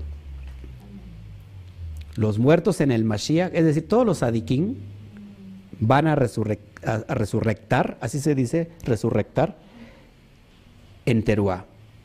Sigo leyendo. Luego, verso 17, luego nosotros los que vivimos, ojo, porque yo creo que esta generación va a ver el regreso del Mashiach. Los que hayamos quedado, seremos arrebatados juntamente con ellos en las nubes para recibir al Adón en el aire y así estaremos siempre con el Adón. ¿Qué es esto? Esto no es otra cosa sino que el Eterno juntando a todos sus escogidos desde los cuatro puntos cardinales de la tierra. Esa es una analogía del Nisuín, del, del levantar. El Nisuín tiene que ver con el levantar, no con el arrebatar, porque el arrebatar ¿Cómo va a, arrebatar? ¿O cómo se dice la otra palabra? que El rapto que no aparece. El rapto, ¿cómo va a raptar algo que, que a él le pertenece? Raptar es, ahorita la palabra raptar es, es, este, ¿cómo se llama? Secuestrar. Secuestrar es el acto de, de raptar, de coger a alguien a la fuerza. Eh, quitarlo su libertad, o sea, eh, esclavizarlo. ¿Cómo va a raptar algo que, que por el propio, el propio Mashiach pagó por eso? Es el sentido del Nisuin, de levantar. Estamos hablando de una manera literal, este, eh, Mashal, levantar a todos sus escogidos, desde los cuatro puntos cardinales de la tierra. ¿Sale? De esto lo explico muy bien si tú quieres entenderlo, este texto en especial porque lo explico desde la perspectiva hebrea. Eh, mira el, capítulo primera de Tesalonicenses, capítulo 4.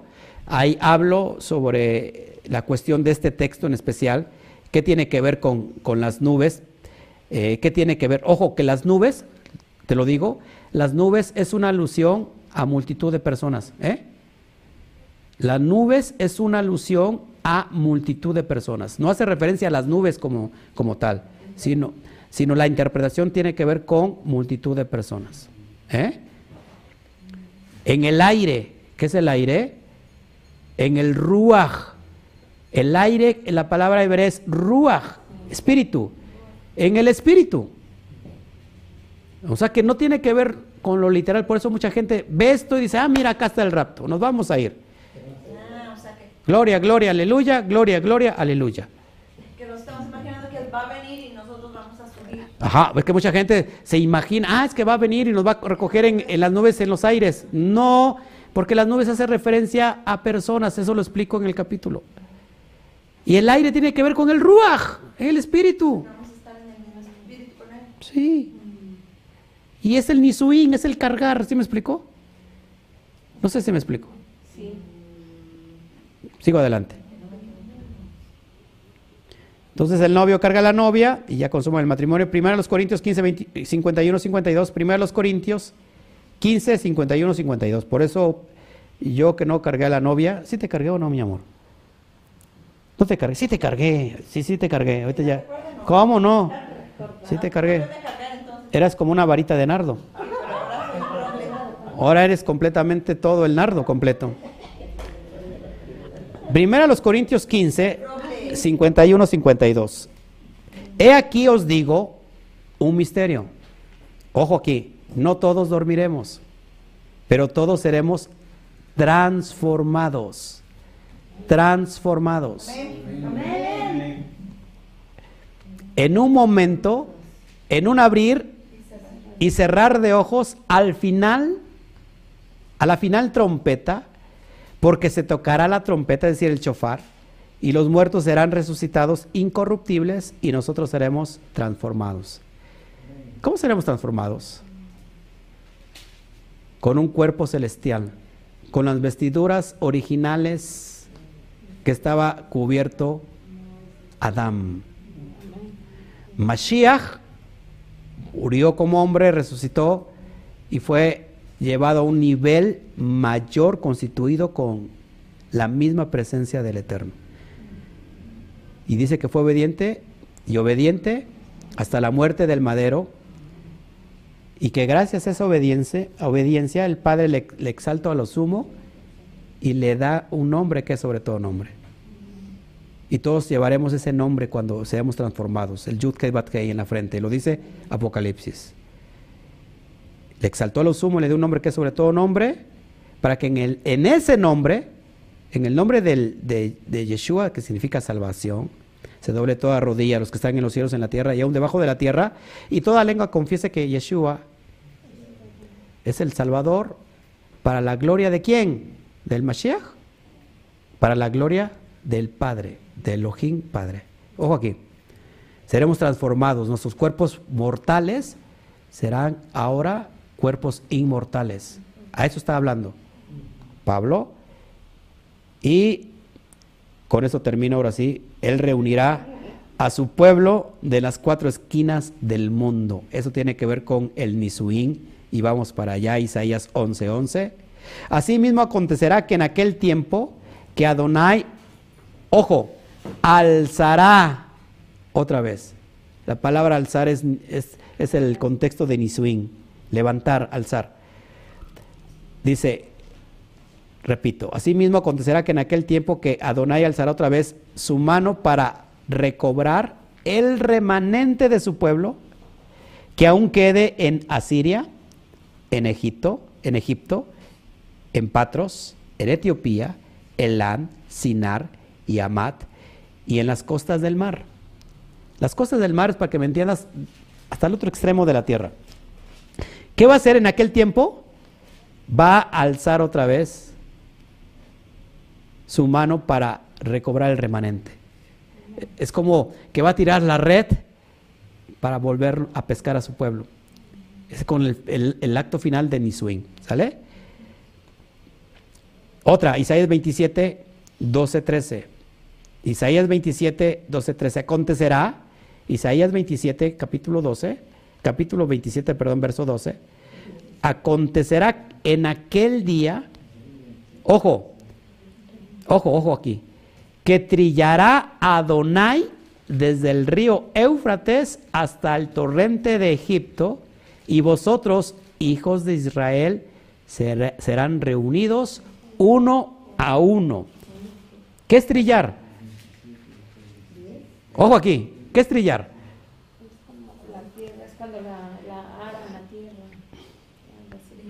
Acuérdate que el trigo se tiene que, escoger y, se, va, se va a separar de la cizaña. ¿Quiénes son los primeros de, de quitarse?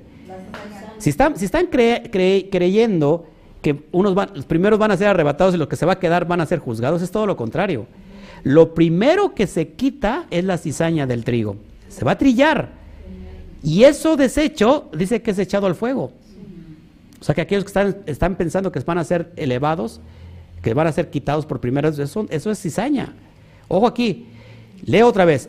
Acontecerá que en aquel tiempo que Adonai trillará desde todas las naciones, está diciendo, desde todas las naciones para recuperar a su pueblo. Serán reunidos uno a uno. Verso 13.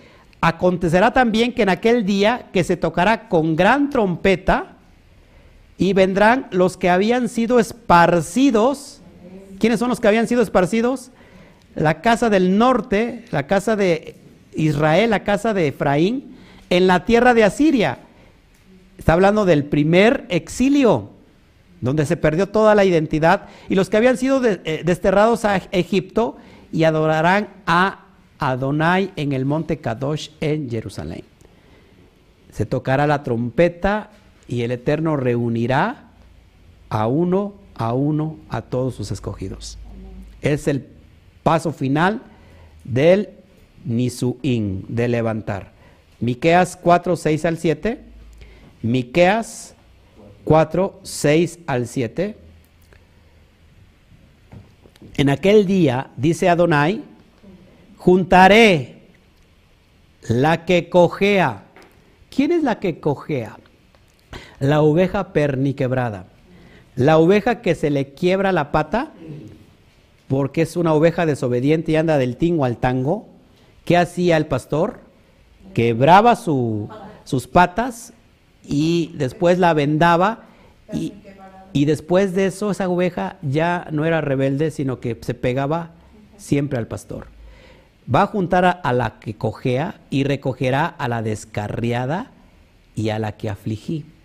¿Quién es la descarriada? ¿Quién es la oveja negra? ¿Quién es la que se descarrió?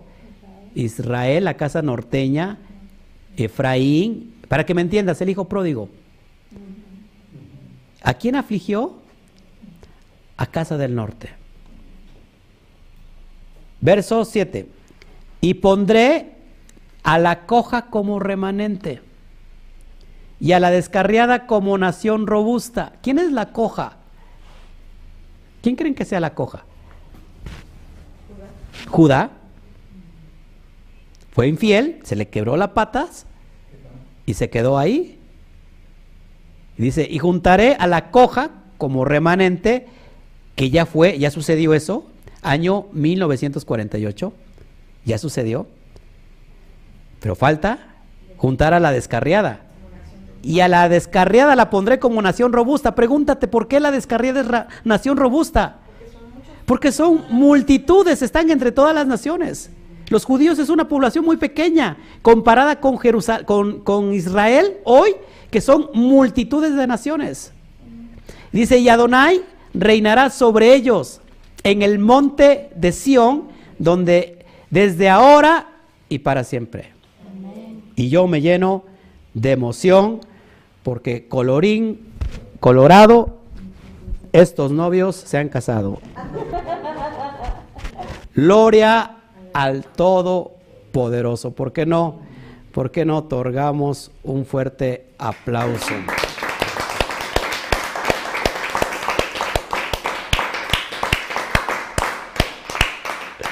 Gloria a Shem. Qué bueno que estuvo con nosotros, amados hermanos. Qué bueno que estuvo con, con nosotros. Yo le, quiero agradecer. Tuve problemas aquí con mi equipo de cómputo. Este, pero es lo que yo quería entregarles, así que saludo ahora sí, me ayudan por favor con el chat para contestar cualquier cosa. Carmen Durán, ¿qué significado tiene el nombre de Oshea? Oshea significa eh, eh, salvación. Igual Carmen Durán pregunta que, que si no da a confusión el decir que se creó la quejila cuando fue herido en el costado, no iba a redimir a la misma novia. Así Por eso. Sí, que si era con, no, no daba confusión. No. No. Para nada. ¿Qué más? A ver si, si hay otros, este, antes de irnos, acuérdense que no voy a salir ya en la tarde, ya nos culminamos con esta, con esta porción y este, no, no voy a salir ya en la tarde. Si hay alguna consulta antes de irnos, estamos muy contentos, vamos a comer. Y este, igual no sé cuánto tardó la, la, la, transmisión, ¿tres horas? No, sí. dos horas treinta y cuatro. ¿Dos horas treinta y cuatro? Ah, pues tres horas nos echamos. Ah, Stephanie Medina pregunta que cómo puede hacer inmersión. ¿Cómo puedes hacer inmersión? Ojo, ojo, que hay dos conceptos muy básicos y primordiales para convertirse a Israel. Uno, uno es el proceso, a ver, póngame, póngame atención, es el proceso de la Brit Milá y dos, el proceso de la inmersión, que es la Tevilá. Las mujeres, en este caso con el baño, con la inmersión, se convierten en Israel. ¿Sí? Hoy, en este tiempo, en, en, en Israel, está en el mismo proceso. Una persona que quiera convertirse al pueblo judío, tiene que pasar por el proceso del, si es varón, de la Brit Milá, dejando toda la idolatría, Brit Milá, el circuncisión y después la inmersión. El, el, el, rabino en cuestión le otorga un documento oficial, legal, donde él estampa su firma y ya esa persona es completamente ya judía. Ojo aquí. Nosotros hacemos el mismo proceso, hacemos la inmersión, hacemos la Brit Milá, y cuál es la rúbrica que está en ese documento legal, pues es la rúbrica, no tenemos otro rabino más que el Mashiach, y ahora somos injertados a Israel. ¿Cómo puedes, si, si tu pregunta es cómo hacer inmersión por primera vez, es, es lo que tienes que hacer, ir a, lo puedes hacer a una, en una Keilah, donde tú haces esa conversión pública, públicamente estás haciendo como testimonio que estás convirtiendo a Israel. Si no tienes alguna Keilah, eh, lo puedes hacer por tú misma. Y no solamente es una inmersión, sino todo el año uno puede ser tevilot. ¿Por qué? Porque la mujer, eh, después de que menstrua, tiene que hacer su tevilá. Eh, ¿Qué más? Cada fiesta importante, como por ejemplo la de Yom Kippur, este, podemos hacer tevilá antes de celebrar Yom Kippur, es muy importante. O sea que no solamente es una. ¿Qué más? A ver, ayúdame, amada hermana. Acá tengo Norman Rivera. ¿En qué año hebreo estamos verdaderamente según los judíos? 5781. Pero tengo entendido que hay que sumarle 210 años. Eh, el, año que, que, posiblemente más se acerca es el calendario caraíta, es, es, el pueblo judío caraíta. Estamos viviendo en el 5990, es decir, que estamos a 10 años de, del, del 6000 y ya cuando entramos en el año 6000 ya entramos en el reinado milenial. Es decir, que a partir del 6001, ojo, ya estamos en el séptimo milenio. Así que ya estamos muy cerca y yo creo que estamos ya muy cerquita este, exactamente los 210 años que no aparecen en el calendario judío ortodoxo, son los 200 años que les faltó cuando el pueblo estuvo en Israel, perdón, en, en, en Misraín, en Egipto, pero que no vivió como esclavos. ¿Cuántos años vivieron completamente en, en, en Misraín? 430 años, pero solamente el calendario ortodoxo toma los años que estuvieron como esclavos, no así los años que no estuvieron como que estuvieron libres. O sea que el caraíta toma eso y estamos ya cerca del de el reinado milenial. ¿Qué más? La hermana Altagracia Rodríguez dice, ¿cómo se sabe cuando está alguna escritura en parábolas? ¿Cómo se sabe cuando está una escritura en parábolas? Bueno, es muy fácil, eh, siempre, sobre todo en los evangelios, siempre dice el, el, y aquí es la parábola tal. Eso cuando dice parábola, lógico, está en un sentido derash, en un sentido mashal, es una parábola que cada vez que hay una parábola tiene que ver un, un propósito de entender la Torah, ¿sale? No es algo literal. Y, y normalmente pues todo, todos los, las, los evangelios están escritos en sentidos de interpretación de, del, del Pardés que les acabo de mencionar, y, libros como el Sefer de, de, Apocalipsis o Revelaciones, completamente Sot, hay que, hay que entenderlo y, y, hay que estudiarlo. Así que yo estoy, estudiando, estoy dando las cartas en su contexto original, las cartas de los Shaliachim, estamos terminando las cartas paulinas, las cartas de Pablo, y todas esas cartas ya las tengo subidas y ahí vas a, dar, a entender que cada texto lo, lo, lo estudiamos de acuerdo a su contexto. Así que te animo a que estudien todos los, los videos que ya llevamos publicados. ¿Qué más? Gracias este, por tu comentario, Luz María. Gracias, qué bueno que, que, estuvieron todo el tiempo con nosotros. ¿eh? Solamente esto es para amantes de, de la Torah. ¿Sí? Gracias. A ver, Giselle Carvajal, Shalom. La circuncisión debe ser hecha de qué forma? Bueno, la circuncisión en, en el hombre es quitar el prepucio. En, en, el hebreo la palabra urlá. La urlá es, la punta, es el límite. Entonces solamente, aunque no está claro cómo se debe de ser, pero sí tenemos claro lo que hacían, en este caso, los que se judaizaban al grupo de, de, los, de la circuncisión que Pablo hablaba, que en Filipenses les llama perros mutiladores. O sea que la circuncisión no es una mutilación. ¿Y por qué era una mutilación y hacían esto es una mutilación? Porque acuérdense que la circuncisión se podía revertir. Entonces, la circuncisión es quitar solamente el prepucio. Eso es lo que tiene que hacer, tiene que ver derramar de sangre. En el caso de los varones, primero la circuncisión del corazón y después viene la circuncisión de la carne. Si un varón no está circuncidado del corazón, de nada sirve la circuncisión de física, de la carne. ¿Sale? Las mujeres se tienen que circuncidar, lógico, pues el corazón. ¿Alguien más? No, ella misma, eh, que sí puede ser un procedimiento médico. Claro, tiene que ser un procedimiento médico. Eh, antes no existía la ciencia médica, pero ahora tenemos ese alcance y que la verdad es una circuncisión, es, una cirugía muy sencilla. La persona sale caminando. Así entró el mismo día y el mismo día sale caminando. Este, lógico que, bueno, hay personas especialistas en el mundo judío para hacer una circuncisión, porque si, si, no la hacen ellos, pues no es válida. Recuerda que en realidad esto es una señal más que física, tiene que ser algo muy profundo espiritual. Yo te aconsejo que vayas a un médico, un cirujano, sobre todo que este médico no haya realizado nunca un, legrado.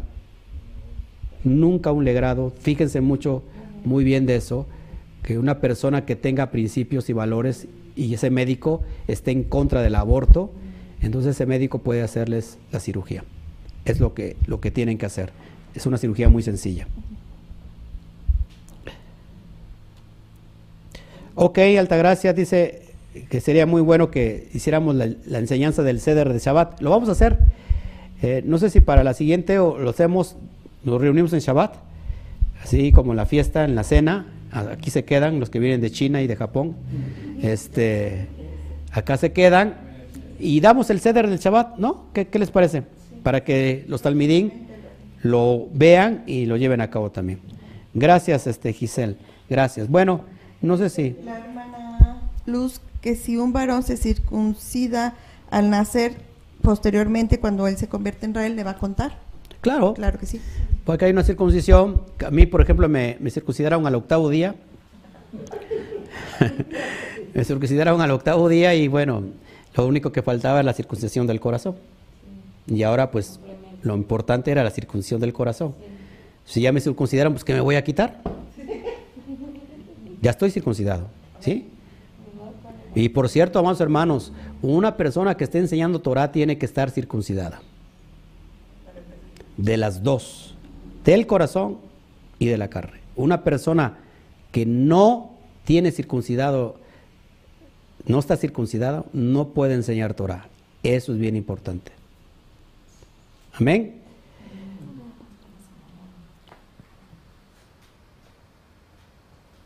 Norman Rivera dice, y a mí no, no le entendí. No entendí. No entenderás como dijeran los de Poracoas. Bueno, este, acá preguntas. Ya se me acabó mi. ¿Preguntas acá? Sobre todo, hablamos de la circuncisión, los varones se pusieron muy tristes. Muy, pero muy tristes. Y yo sigo que pensando que los varones, yo sigo pensando que los que están aquí piensan que solamente es algo simbólico. Como que no se acciona. Sí, pues como que no se acciona, ¿no? Ahorita les vino bien la pandemia porque pues ya dicen, no, pues ahorita no podemos ir a los hospitales, mira, vino la pandemia. Sí, no, ahí- no sé si me explico. Bueno, tocó en la, en la enseñanza eh, la cita donde dice que hasta que Sí, puedes pasar el- el marido puede volverse a casar la mujer. Ujú. La cristiandad lo agarra literal. A ver, ¿está prendido? A ver, por favor. Ilumínanos.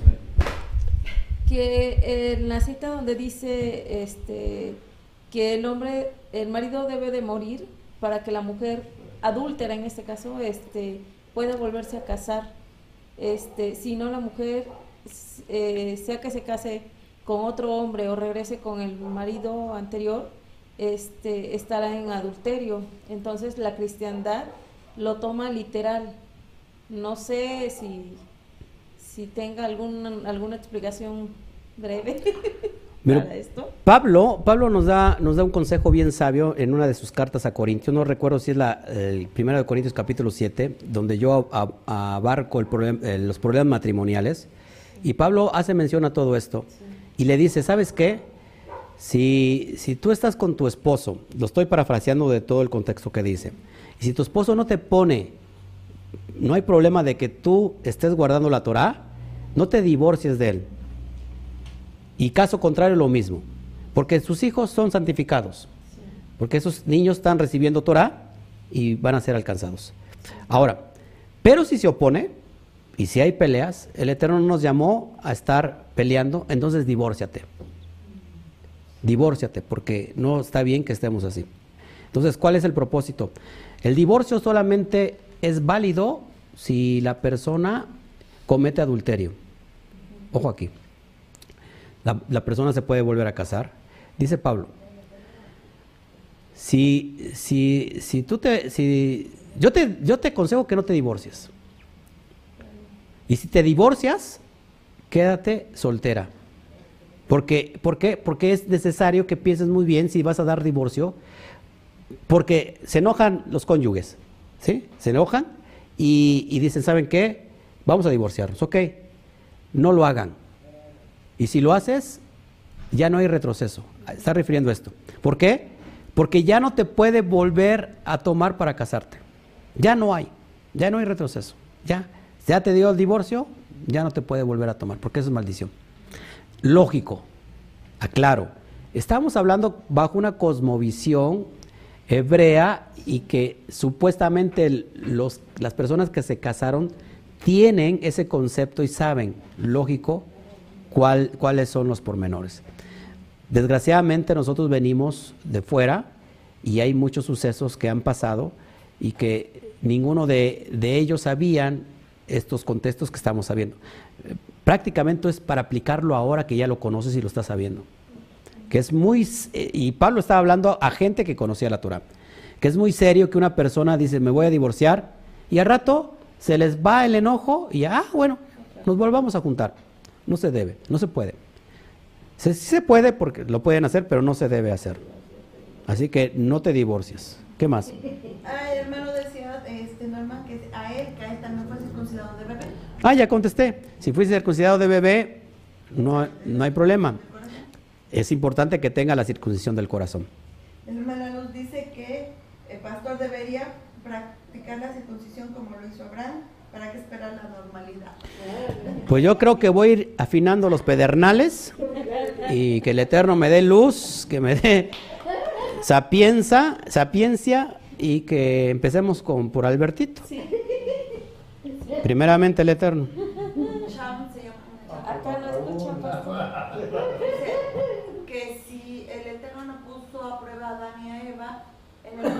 porque ellos no tenían pecados porque puso a prueba a Abraham con Isaac. Bueno, es algo bien profundo. Dice que no puso a prueba a Adán. Sí los puso a prueba, sí los puso a prueba a través de, acuérdense de lo que tenemos todos nosotros. ¿Qué tenemos?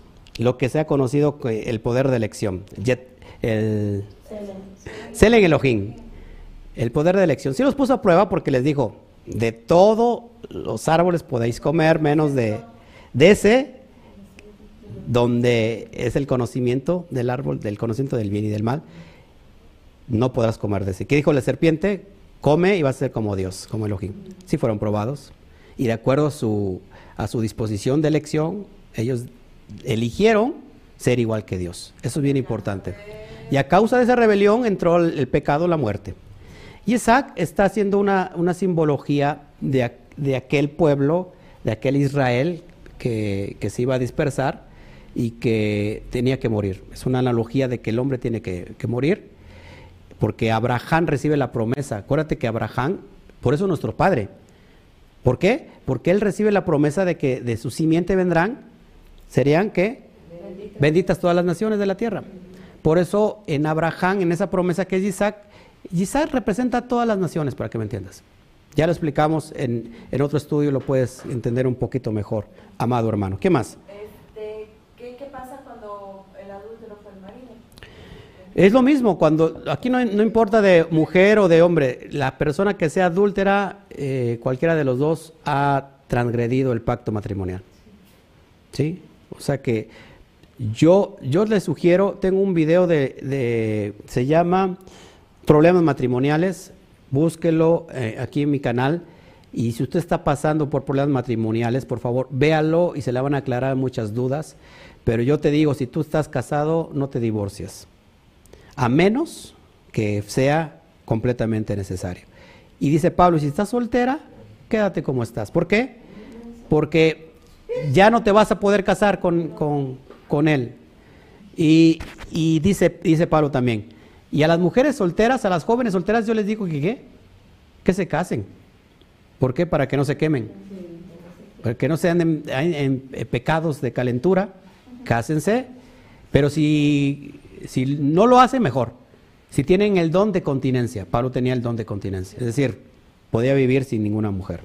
Y por supuesto sin, sin ninguna suegra. ¿Alguien más? A ver, en, en, en, en Facebook, mi amor, porque yo estoy aquí en... Lo que pasa es que en Facebook como es- no, no sé ahora qué pasa porque ahora estoy en todos los grupos varios. A ver, acá tengo Pablo Andrade. Usted, pastor circuncida, si es así, nos vemos pronto. No, no circuncido, pero bueno, ah, podemos hacerla, podemos practicar, practicar contigo, este Pablito. No, mis respetos para eso, ¿eh? Mis respetos. Bueno, a ver, este, no tengo, no tengo este Facebook aquí, no puedo ver los, los, los comentarios. Ali- Sí, nada más tres, los tres últimos me parece. Acá, eh, bueno, casi nada más comentarios así, pero uno en un grupo pide oración por su familia Sánchez Contreras. Acá tengo, acá ya estoy viendo mis comentarios en, en Facebook. Gracias a todos. Gracias, gracias. Bueno, yo tengo comentarios, pero ya de hace no sé a qué horas. Mucho tiempo. Bueno, si hay comentarios en Facebook, amados hermanos, con gusto antes de irnos ya nos vamos, ya no voy a salir en la tarde. Usted va a descansar de mi, de, de mi imagen, así ya vamos a descansar el pastor. No, pero este, yo creo que hoy voy a estar con mis amados hermanos, ya estuve con ustedes. Hoy vamos a comer un rico guiso de teruá y vamos a estar hasta que el, cuerpo aguante. Total son dos días de rosca chana. Este, no, no hay comentarios en Facebook ya para que nos vayamos. No solo este, piden oración y ¿Por quién? A ver, dime. por la familia Sánchez Contreras. Vamos a pedir aquí ahorita por las peticiones, ya nos vamos. Luis Cabezas que dice se perderá mucha gente que no guarda la ley. ¿Se perderá mucha gente? Pues sí, por eso es el tiempo del despertar. Ese es el tiempo del despertar, por eso el, el, el, el shofar hace que las almas despierten. Pastor, ¿y qué pasará con las otras iglesias que no A ver, pásale por ahí el, el micro, hija, préndeselo. A ver, es, muy, es una pregunta muy importante. Una vez más, hermana Telesa. Mm, Pastor, ¿qué, ¿qué pasará con otras iglesias que no obedecen la ley? ¿Qué pasarán con otras iglesias que no obedecen la ley? Pues lógico, están fuera de, de todo, están al margen de la ley y están perdidas. Aquí no es, aquí no es que se va a salvar una, alguna iglesia en especial. No hay ninguna iglesia que se va a salvar. Lo que se va a salvar es, es la congregación de Israel. Así que todas aquellas congregaciones que se determinen a sí mismos que son las elegidas, bautistas, metodistas, eh, ¿qué más? Presbiterianos, eh, pentecostales, cualquier denominación que diga, tenemos la verdad, la sana doctrina, tenemos la verdad y va a venir por nosotros. Todas aquellas están fuera del formato de la legalidad del Eterno. Claro, que comen la carne de puerco, están echando abajo todo. Cancel. Claro, han cancelado la ley. ¿Qué tenemos que hacer una vez que se hace uno Israel? Es vivir bajo los estatutos de la Torah. Eso nos conforma como Israel. No hay ninguna denominación que, va a ven- que, que viene el Mashiach por ninguna denominación, créamelo. Ni siquiera si yo hoy me levanto y me pongo denominación fulano de tal, no. Va a venir por Israel. Simplemente somos incartados al, al olivo natural. Bueno, yo me refiero a que no obedecen la ley, ¿verdad? Claro, no obedecen la ley. Eterno que pues nosotros estamos ya escuchando acá, pero hay muchos hermanos que no, no Claro. quieren, no quieren obedecer la ley. Están cegados y están fuera Y aún pastores. y a un pastor, es lógico. Entonces, eh, qué bueno que el Eterno está haciendo el despertar a todos, a todos en los cuatro puntos cardinales de la tierra. Así que bueno, Yo también tengo otra duda. a ver ahí está, pásale el micro por favor. Tengo otra duda de pues, por decirlo, de hermanos que, como ahora que está esa de que se creman, eso que se salvan o no se salvan. ¿Cuál?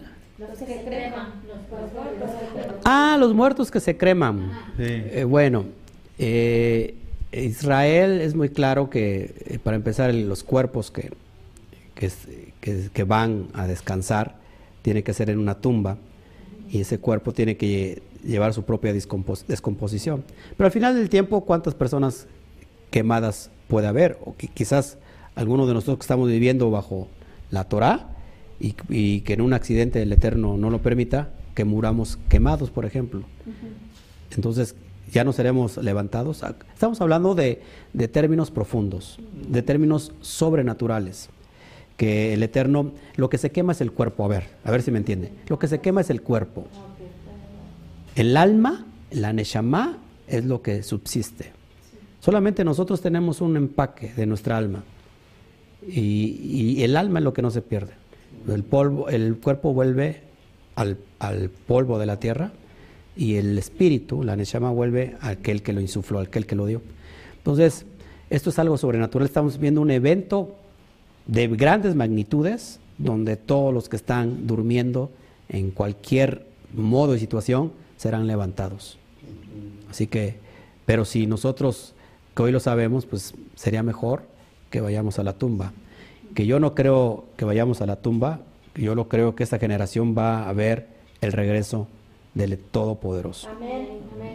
Perdón, el regreso del Mashiach enviado por el Todopoderoso. ¿Sí?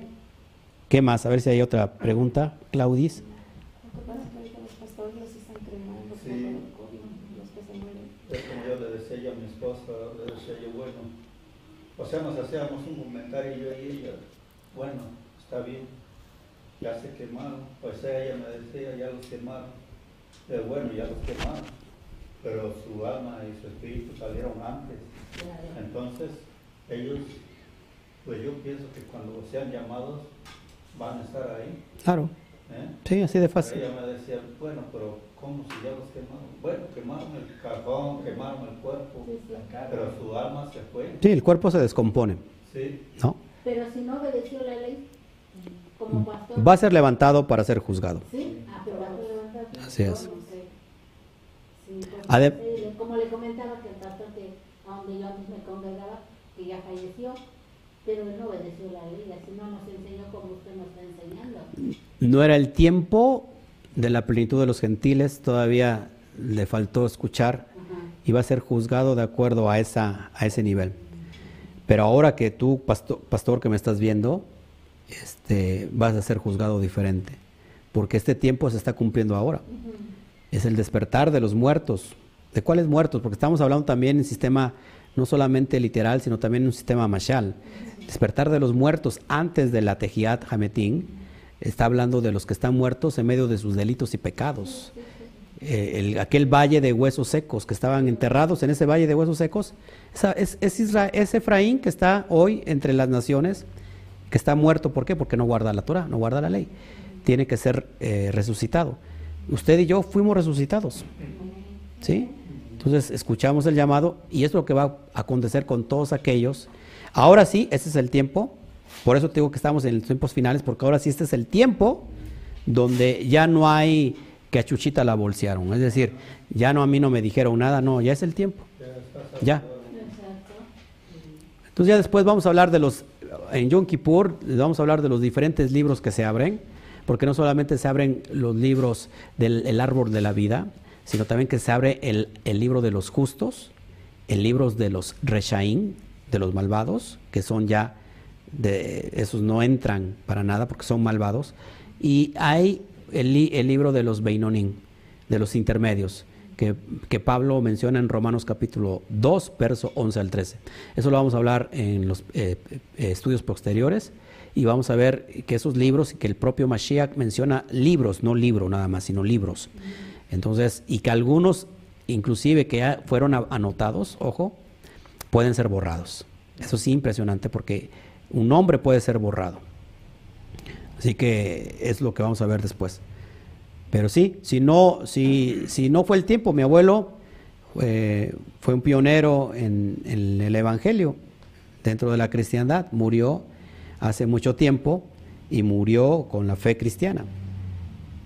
Pero entonces va a ser juzgado de acuerdo, porque no era el tiempo, no era el tiempo para que se esclareciera esto. ¿Sí? Entonces, esa es la esperanza que todavía tenemos. Así que no te preocupes si tú tienes una, una persona que se murió y va a decir qué va a pasar con su alma, qué va a pasar con su... No, pues ellos van a ser eh, juzgados. Acuérdate que tenemos, de hecho hoy en este tiempo, John Teruá, se abren, se abren los, los tiempos y se presenta uno para irse a presentar delante del juez. El juez que nos va a juzgar, ojo, es un juez justo. Dice el judaísmo que nadie puede llegar, nadie puede llegar delante del juez diciendo yo no soy culpable, porque entonces ahí tenemos la pérdida.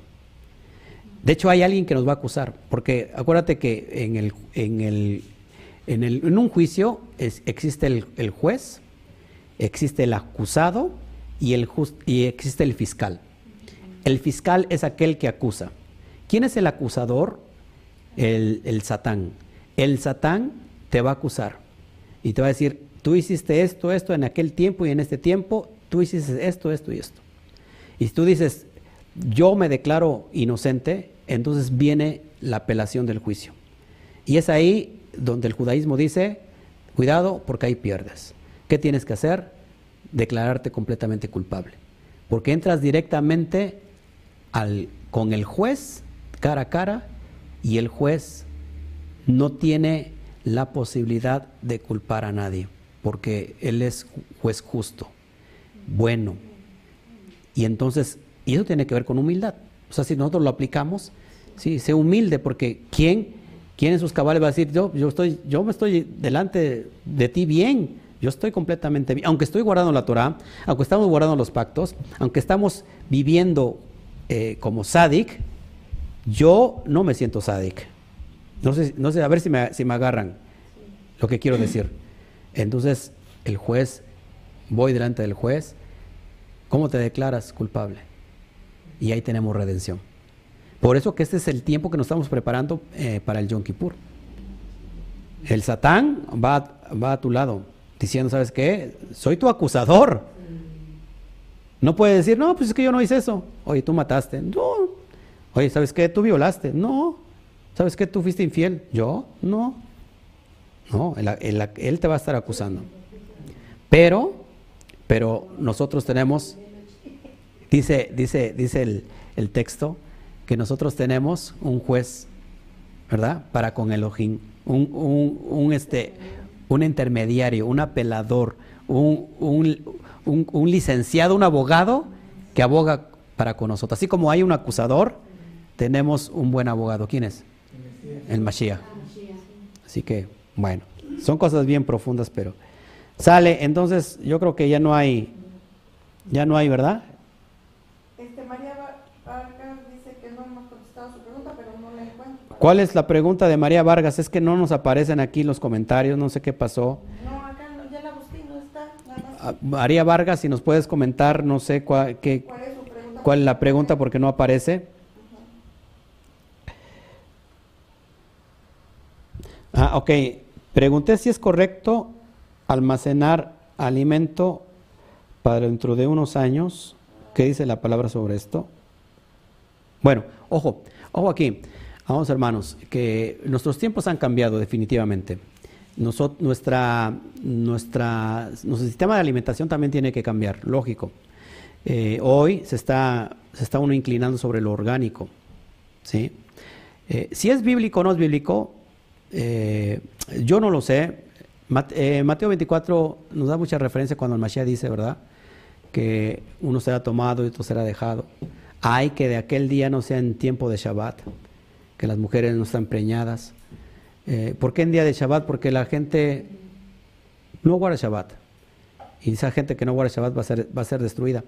Pero sí tenemos que, que, este, irnos moviendo en la cosmovisión de los últimos tiempos, porque recuerda que antes de que venga el Mashiach viene el anti-Mashiach. Y el anti-Mashiach viene anunciando eh, un reinado que se conoce como el nuevo orden mundial, donde se va a establecer un solo gobierno, una sola moneda, una sola fe, y, esto va a evitar que sin duda muchos de nosotros tenemos que meternos al sistema. No podemos ni comer, no podemos ni vender, ni comprar, al menos que estés dentro del sistema. ¿Qué va a pasar cuando nosotros no querramos estar dentro del sistema? Pues tenemos que crear nuestros propios alimentos. No, aunque tengamos cosas para vender, no lo podamos, no lo vamos a hacer si no estamos dentro del sistema. Entonces tenemos que crear nuestros propios alimentos, hortalizas, que es lo que se está usando hoy, volver una vez más a los tiempos bíblicos, donde cada familia tenía sus propias hortalizas. Eso sí lo tenemos que hacer y, y- y va a ser muy difícil, eso sí. Pero son señales que se van a dar porque antes de que el pueblo de Israel salga de este éxodo mundial, tiene que venir también mucha persecución. No va a dejar ir por sí solo el sistema a, los Bene Israel esparcidos entre las naciones, sino que tiene que venir muchas señales como las vimos en el éxodo. Así que este, es lo que yo te puedo decir. Aquí tengo otro comentario. Eh, a ver. Dice, la pregunta de la hermana es... Ok, perfecto. Así que, así como se puede almacenar alimentos y que empecemos a eh, crear hortalizas para la comida, que también almacenemos alimento espiritual. Es lo que tenemos que hacer. Alimentar, abastecer con mucho alimento para el espíritu. ¿Y cómo lo hacemos? Cuando guardamos sus pactos. Bueno, mis amados hermanos, nos vamos porque ya aquí nos están corriendo. Solamente tenemos dos peticiones, nos vamos. Son temas muy, muy importantes. Yo los voy a ir tratando. Este, si a usted no le da miedo la escatolog- escatología, si no, no, no le da miedo de hablar de los tiempos proféticos, de cómo conectarlos y de lo que ha de acontecer, este, bueno, lo voy a hablar y que el Eterno me dé luz. Hace un año, hace un año, revisando este estudio, porque esto lo dimos hace un año, profe- profetizamos en el nombre del Eterno, lo que, o el Eterno me, en su misericordia me, dio a conocer que venía lo que estamos viviendo hoy. Tiempo de crisis mundial en la enfermedad. Y, vimos y, y vi en el espíritu el COVID, lo que estamos viviendo hoy. Y muchos de ustedes que están presentes no me dejan mentir y pueden revisar el video de hace un año. Y no solamente el video de hace un año, sino lo que les he dicho durante 10 años atrás, que he estado ministrando y que se ha estado cumpliendo cabalmente. Entonces, sí voy a hablar de estos temas, porque creo que si el Eterno los da a conocer, es para algo. Sí lo voy a hablar co- como algo muy serio, como algo de, mucha seriedad. No me, yo no me quiero autodominar profeta para nada. Eh, un profeta es aquel que declara la palabra, la promesa que está escrita y que le da el sentido en este tiempo. Ese es un profeta. Este, no aquel como que se ha tomado, ¿no? Como esa mala interpretación de un profeta de que el profeta ahí te dice tu futuro. tu- ¿Quieres saber tu futuro? Es muy fácil. ¿Quieres conocer tu futuro? Fíjate qué estás haciendo en tu presente, porque eso determina tu mañana. ¿Sí? Entonces, ahora, voy a hablar de estos temas eh, escatológicos y vamos a ir conectando, conectando todas, todas las, las partes proféticas que se están cumpliendo ahora y para checar en qué tiempo del reloj profético estamos hablando. Y no tomarlo como otros ministerios que lo han tomado más bien como, no como una alerta, sino más bien para meter miedo. Sí, estamos hablando de ministerios que hablan cada rato que ya viene el fin del mundo, que ya se ya ya ya tienen años diciendo ya este este terúa se acaba el, el- mundo, venga se saca de su casa y mucha gente vendió sus propiedades, vendieron sus terrenos y se fueron a vivir donde vive ese pastor. ¿Y cuál fin del mundo? Nada, no ha venido. Eh, eh, por favor, seamos muy responsables con lo que con lo que escuchamos como enseñanzas escatológicas. Por eso quiero tomar un tiempo y, enseñar todo esto, pero de que vienen tiempos especiales, vienen tiempos especiales. Que ha cambiado nuestra vida, efectivamente ha cambiado nuestra vida, pero para muchos será para mal, y yo digo que en ese mal encontramos el bien, porque nos vislumbramos ya cerca en la recta final del el, el tiempo del reinado milenial. ¿Sale? Última que dice que Freddy Villafañe también que no le contestamos, que si el alma subsiste después de la muerte, o sea que si ahí tiene conciencia el alma después de la muerte, algo así.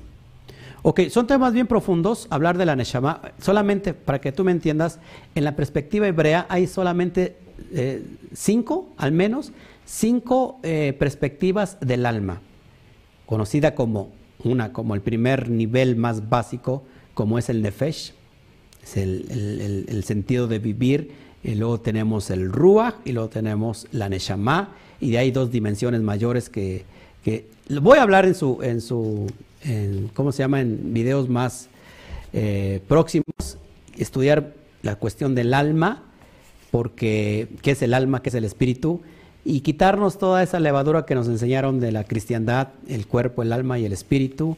Vamos a ver todas esas dimensiones, pero el alma es lo mismo, pero hay el alma animal, por ejemplo, es el nefesh, es un alma animal, pero hay otra que es neshama, por ejemplo, que es el alma intelectual. Entonces, de eso vamos a hablar, pero ya estos ya son conceptos más profundos, lo voy a enseñar paso a paso, así que no se preocupen.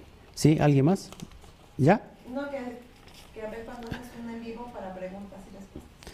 Eh, claro, siempre hacemos un en vivo y terminamos este, haciendo, contestando todas las preguntas alusivas a lo que acabamos de ver, pero sí vamos a hacer un, un estudio donde contestemos a profundidad cada cosa. Pero esta cosa que me, este tema que me está enseñando el alma es bien profunda, ¿eh? y para muchos como que no les va a gustar. Pero yo enseño de acuerdo a lo que la, la perspectiva eh, eh, de la Torah enseña. No enseño de, a, de acuerdo a ningún hombre, ¿eh? de acuerdo a la Torah. Y lo reviso y lo, y lo escudriño y que me dé luz. Y si no lo he enseñado es que todavía estamos en el proceso de- de alumbramiento, ya que el Eterno nos alumbra completamente, entonces como yo puedo hablar y puedo entonces enseñar un tema. ¿Sale? Bueno, pues nos vamos entonces, ¿sale? ¿Qué les parece? Porque ya tienen cara de tristes ustedes. Bueno, vamos a orar entonces, amados hermanos. Vamos a orar. Van a dar las 5 de la tarde, increíblemente. Vamos a orar. Oramos. Abacadosh, bendito eres. Gracias, Padre, por este tiempo oportuno de estar orando, de estar escudriñando tu Torah, de estar recibiendo tus tiempos, papá, de que nos estés comunicando el día de- del nadie sabe, que podemos entender, Padre, que está muy cercano por todas las promesas proféticas que se han cumplido y damos gracias por eso, papá. Hemos estado aquí instruyendo, papá, a tiempo y fuera de tiempo. No, no, no apartándonos ni a la derecha ni a la izquierda, sino manteniendo el equilibrio, eh, manteniéndonos en el derech, en el camino de la Torah que nos lleva a ti, papá. Te doy gracias por este tiempo, te doy gracias por mis hermanos, que les hayas abierto el entendimiento, que los hayas llevado a una dimensión mayor. Te pedimos por la familia Sánchez Contreras, por sanidad. Tú conoces bien, papá, cada sentir, cada momento y cada propósito de la familia Sánchez Contreras. Te pedimos por Altagracia Rodríguez, porque tiene desviada la columna ver- vertical y tiene inflamación del nervio ciático, Padre, de una manera sobrenatural. Que venga tu sanidad en la columna de Altagracia Rodríguez. Está cargando mucha, mucha carga espiritual, está cargando mucho estrés, Altagracia, muchos, mucha preocupación.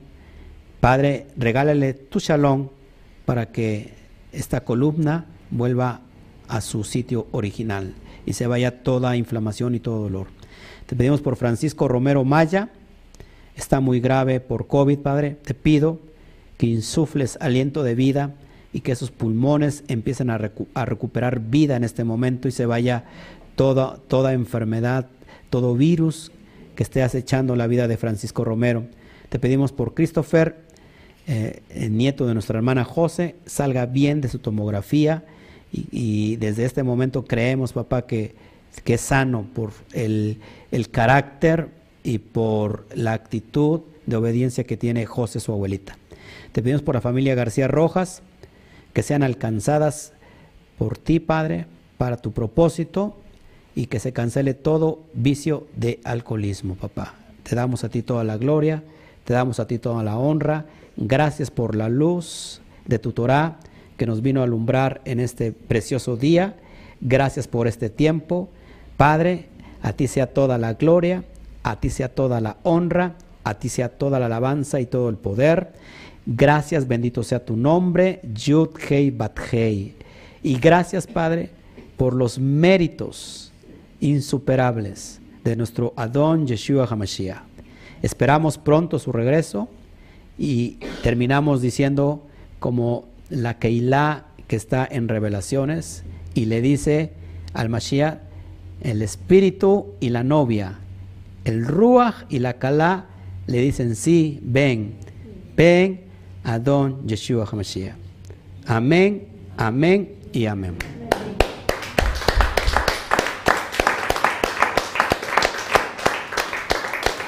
Bueno, nos vemos, nos despedimos y seguimos en contacto. Yo les aviso, eh, tenemos un programa largo, vamos a Yom Kippur y después viene Sukkot, ya estará, estaré anunciando todas las actividades que vamos a tener. Así que, sin más ni más, Hat Sameach John Teruah, todas a la cuenta de tres.